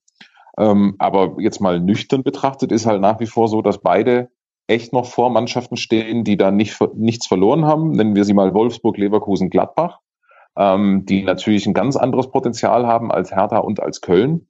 Schalke. Ähm, ach, Schalke, ja, äh, auch noch, klar, logisch. Und ähm, also dementsprechend äh, finde ich, ist es psychologisch keine ganz einfache Situation, in der sich die Clubs da begeben haben. Ob sie mhm. selber sich das überhaupt noch aussuchen können. Gut, das ist jetzt wieder eine andere Sache. Das ist ein bisschen so, äh, ich habe ich hab lange mit Michael Preetz gesprochen an diesem Wochenende. Ähm, das ist ein bisschen so, dass man, wie wir das gerade bei Ancelotti und Guardiola hatten, so, wir versuchen das jetzt halt mal anders. Wir versuchen jetzt einen anderen Weg zu gehen. Mhm. Man macht ja. da irgendwie auch ein Kopfproblem äh, so ein bisschen aus, äh, dass man gesagt hat, letztes Jahr fehlt uns irgendwie auch der Glaube, dass wir es wirklich durchziehen können. Und deswegen haben wir uns das jetzt vorgenommen. Wir haben 30 Punkte und wir wollen mehr holen als die die wir letztes Jahr geholt haben. Das kann nicht unser Ziel sein, jetzt 16 oder 18 in der, in der Rückrunde zu holen. Deswegen wir wollen mehr als die 18 und dann sind wir automatisch schon, in, äh, schon in, in Europa, weil wir dann irgendwie 50, 55 Punkte haben. Das ist so ein bisschen die Denke, die man da in Berlin hat. Äh, mhm. Und dann sagt man, äh, und also sie geben im Prinzip auch ein bisschen zu, äh, dass sie sich das so lange selber einreden, bis sie selber glauben, dass sie es können äh, in Berlin. Und ähm, das ist einfach jetzt der Versuch zu sagen, okay, wir sind offensiv, wir wissen, was wir können, wir haben es in der Hinrunde gezeigt und jetzt versuchen wir es einfach damit. Und am Ende, ich glaube, man wird äh, Preetz, Dardai und Co. auch keinen Kopf abreißen, wenn sie wieder am Ende knapp unterhalb der ersten sechs einlaufen. Auch wieder wahr. Also ja klar, auch da ist es den Versuch absolut wert und äh, natürlich, äh, ja, sollen sie es doch mal so probieren klar. Aber interessanter Punkt mit der Erwartungshaltung und wie sich die Vereine da verhalten. Und Moderationsprofi Jonas Friedrich hat da natürlich auch schon die Überleitung zum letzten Spiel gebaut, die wir, das wir noch nicht gesprochen haben, nämlich Mainz gegen den ersten FC Köln, ein 0 zu 0. Und dann müssen wir natürlich auch mit Köln beginnen und natürlich muss ich dann auch dir das Wort erteilen, Jonas. Ein 0 zu 0, viele Distanzschüsse, später kamen dann beide Teams auch irgendwie in den Strafraum. Am Ende für dich okay, wie hast du denn den FC in diesem Auswärtsspiel gesehen? Typisch, oder? Also äh, klassisch FC, würde ich sagen. Nicht nur für diese Saison, sondern das ist jetzt eigentlich so ein Bilderbuch-FC-Auftritt aus den letzten zwei, drei zusammengenommenen Jahren gewesen. Äh, eine Mannschaft, die einfach extrem unangenehm ist, die, wenn sie nichts zulassen möchte, das in aller Regel auch schafft. Mhm. Ähm, und dann halt auch auswärts vergleichsweise zuverlässig auf die Null spielen kann. Maro ist, äh, ist wieder da, ähm, ich, glaube in all seiner Pracht. Das hat man, glaube ich, gut erkennen können. Ähm, folglich wird vielleicht der, der Abgang von Mavrei nicht so das Thema, habe ich ehrlich gesagt aber auch nie äh, befürchtet oder gedacht. Ähm, dann sind sie nach wie vor einfach in dieser Gesamtkonstellation. Ich bin ja ein großer Sörensen-Fan, muss ich sagen, weil das mhm. einfach so ein totales Tier ist. Äh, ich finde es manchmal auch lustig, wenn er die echte Rechtsverteidigerposition spielt, aber jetzt dann auch in dieser Dreierkette ist er, ach, das ist einfach eine totale Waffe, dem gucke ich gern zu. Ähm, so, und in dieser Gesamtkonstellation sind die noch dazu äh, auch mit, mit, mit Kessler, ähm, der ein gutes Spiel gemacht hat, äh, sind die echt stabil, haben ganz fast nichts zugelassen. Natürlich geht ihnen nach vorne äh, jetzt der große Esprit ab, jetzt auch schon nicht zum ersten Mal, sondern äh, schon eigentlich in den gesamten letzten Wochen haben sie sich da ein wenig schwer getan. Es hängt halt einfach sehr an Modest, der braucht seine ein, zwei Szenen pro Spiel. Ja. Ansonsten, äh, die Mannschaft ist äh, einfach in ihrer Kölnhaftigkeit, äh, fühlt sie sich sehr wohl. ähm, und, äh, also eigentlich nach wie vor alles Bene. Ja. Ähm, und das ist jetzt aber was Positives. Also wenn wir das vor ein paar ja, Jahren gesagt hätten, in ihrer Kölnhaftigkeit fühlt sich der FC wohl, wäre das wie viel, viel negativer konnotiert gewesen. Überhaupt, so, so will ich das auch in keiner Weise verstanden haben. Äh, ich meine, auch mit diesen vielen Kölnern in der Mannschaft, äh, ob das jetzt ein Höger ist oder ähm, ach, das ist, nö, das ist einfach eine, eine weiterhin eine total positive Erscheinung, auch wenn sich jetzt in diesem Spiel vielleicht nicht so angefühlt hat, weil es halt ein wenig zäh war. Ja, so. Matthias, möchtest du da noch? Ich noch immer Jote, Junge. also klar, äh, das äh, dem gibt es eigentlich nicht viel hinzuzufügen. Ähm, spannend sicherlich jetzt, äh, wie man, äh, um mal den Blick schon auf nächste Woche zu richten, äh, wie das jetzt am nächsten Spieltag ist, wenn man in Darmstadt, ja. wenn da nochmal der Darmstädter Beton angerührt wird äh, und das Böllenfalltor von, von, von rechts nach links gegrätscht wird, wie dann der FC damit umgeht. Ähm, ich glaube, ein fußballerischer Leckerbissen wird auch das Spiel nicht werden. Wobei Köln gegen Mainz auch irgendwie, kann, vielleicht bilde ich es mir auch nur ein, äh, ich habe das Spiel, ich habe das schon zwei, dreimal kommentiert und das war jedes Mal extrem zäh. Ich weiß auch nicht, woran das liegt, weil das ja eigentlich so zwei lebensbejahende Clubs sind. Also, wo man ja eigentlich irgendwie so denken könnte, komm, äh, das, das klingt doch, das klingt ja nach so einem halben Rausch irgendwie. Äh, ist es nicht. Also das ist, ich weiß auch nicht, vielleicht äh, ist es auch nur so eine äh, individuell gefärbte Wahrnehmung von mir, aber äh, ich habe mittlerweile schon eine echt niedrige Erwartungshaltung jedes Mal an diese Partie. Ähm, deswegen kommt das 0-0 jetzt nicht so ganz überraschend. Ja, wobei du da einen blinden Fleck hast. Du hast da einen blinden Fleck, Jonas. Äh, Ehrlich? Äh, Im ja, letzten April äh, ein sehr spannendes äh, 2 zu 3 von Mainz gegen Köln mit einer 2-0-Führung von Mainz und dann haben sie es noch gedreht, aber du hast recht davor, die Spiele 1 zu 0 für Mainz, 0 zu 0, 2 zu 0 für Mainz, 0 zu 0. Also das sind auch, so, glaube ich, so zwei Mannschaften, die zueinander so ein bisschen ähm, das Gegenbeispiel darstellen. Im Spielaufbau, in der Art und Weise, wie Chancen herausgespielt werden. Und wenn du die übereinander legst, dann gibt's halt zu viele, ähm, da wo der eine einen Tal hat, hat der andere ähm, ja. einen Berg und dann ähm, ergibt sich halt ein 0-0 irgendwie. Genau.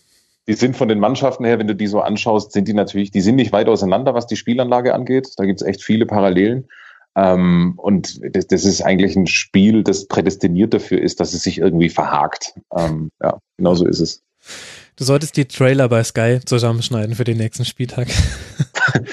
Und ehrlich, ehrlich, ehrliche Spieltagstrailer, das wär's doch mal, oder? Seien Sie dabei, wenn sich Mainz und Köln erneut verhaken. Das gut. Das. Ach, das finde ich gut.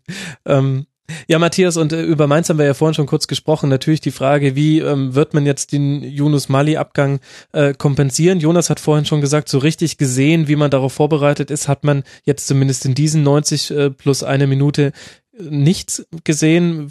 Ehrlich gesagt ist mir da jetzt auch nichts aufgefallen. De Blasis hat ein bisschen jetzt eine freiere Rolle. Latzer und Frei machen hinten auf der Doppelsechs dicht. Und dann hängt es halt wirklich sehr viel an den Außen, Öztunali und Samperio.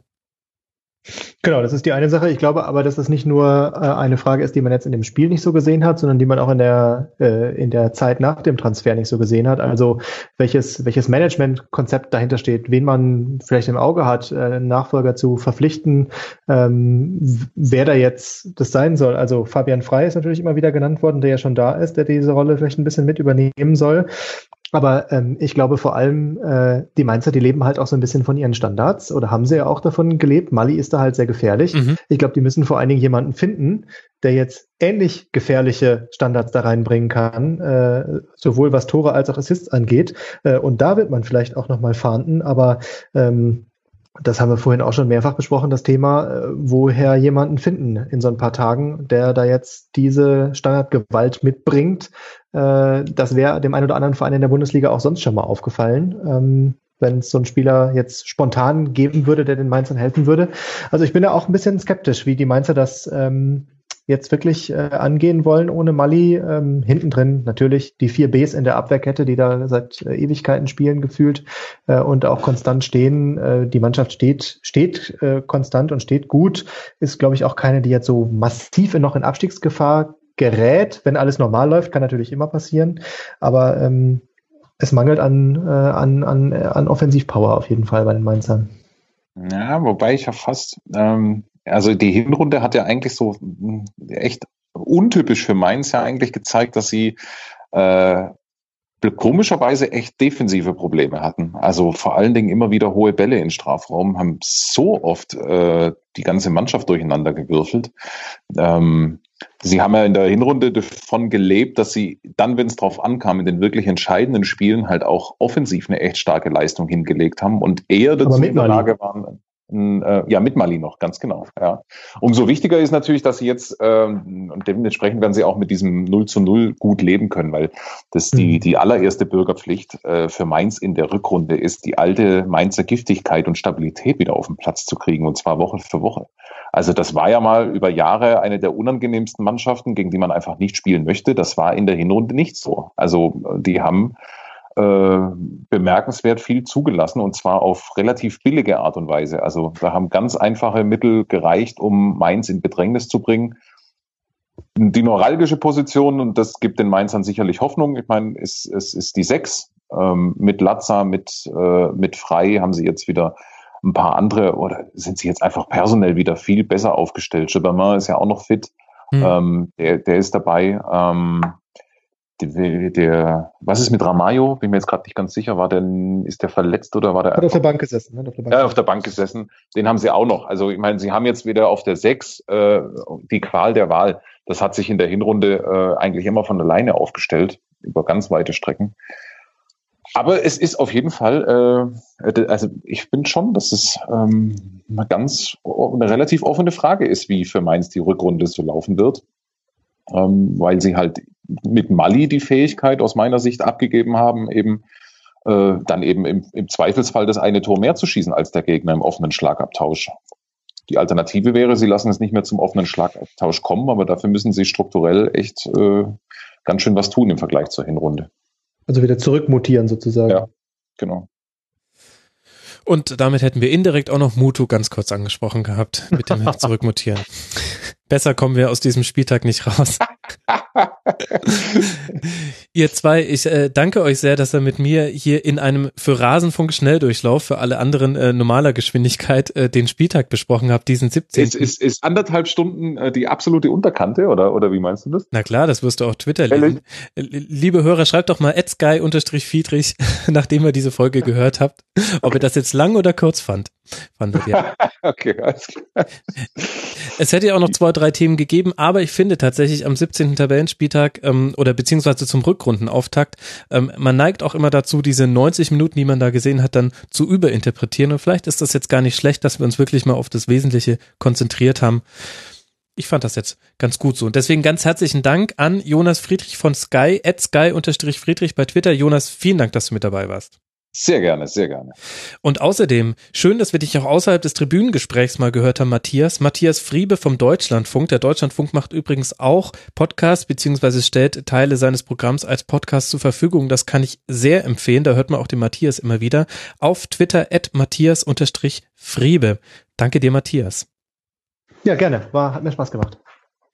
Und an Dank auch an alle Spender, die über den Winter unter rasenfunk.de slash unterstützen uns unterstützt haben. Ganz, ganz toll, hilft uns sehr. Und danke alle, die den Rasenfunk Royal weiterempfohlen haben. Podcast-Grüße gehen raus an den Zuckerpass. Ein Zuckerpass von, ein Podcast von Frauen für Frauen. Vielleicht nicht ganz die Zielgruppe derjenigen, die das jetzt hier hören. Ihr könnt mal reinhören. Aber vielleicht für manchen ein guter Einstieg in die Podcast-Welt. Und in diesem Sinne hören wir uns wieder nach dem 18. Spieltag. Bis dahin macht's gut. Ciao.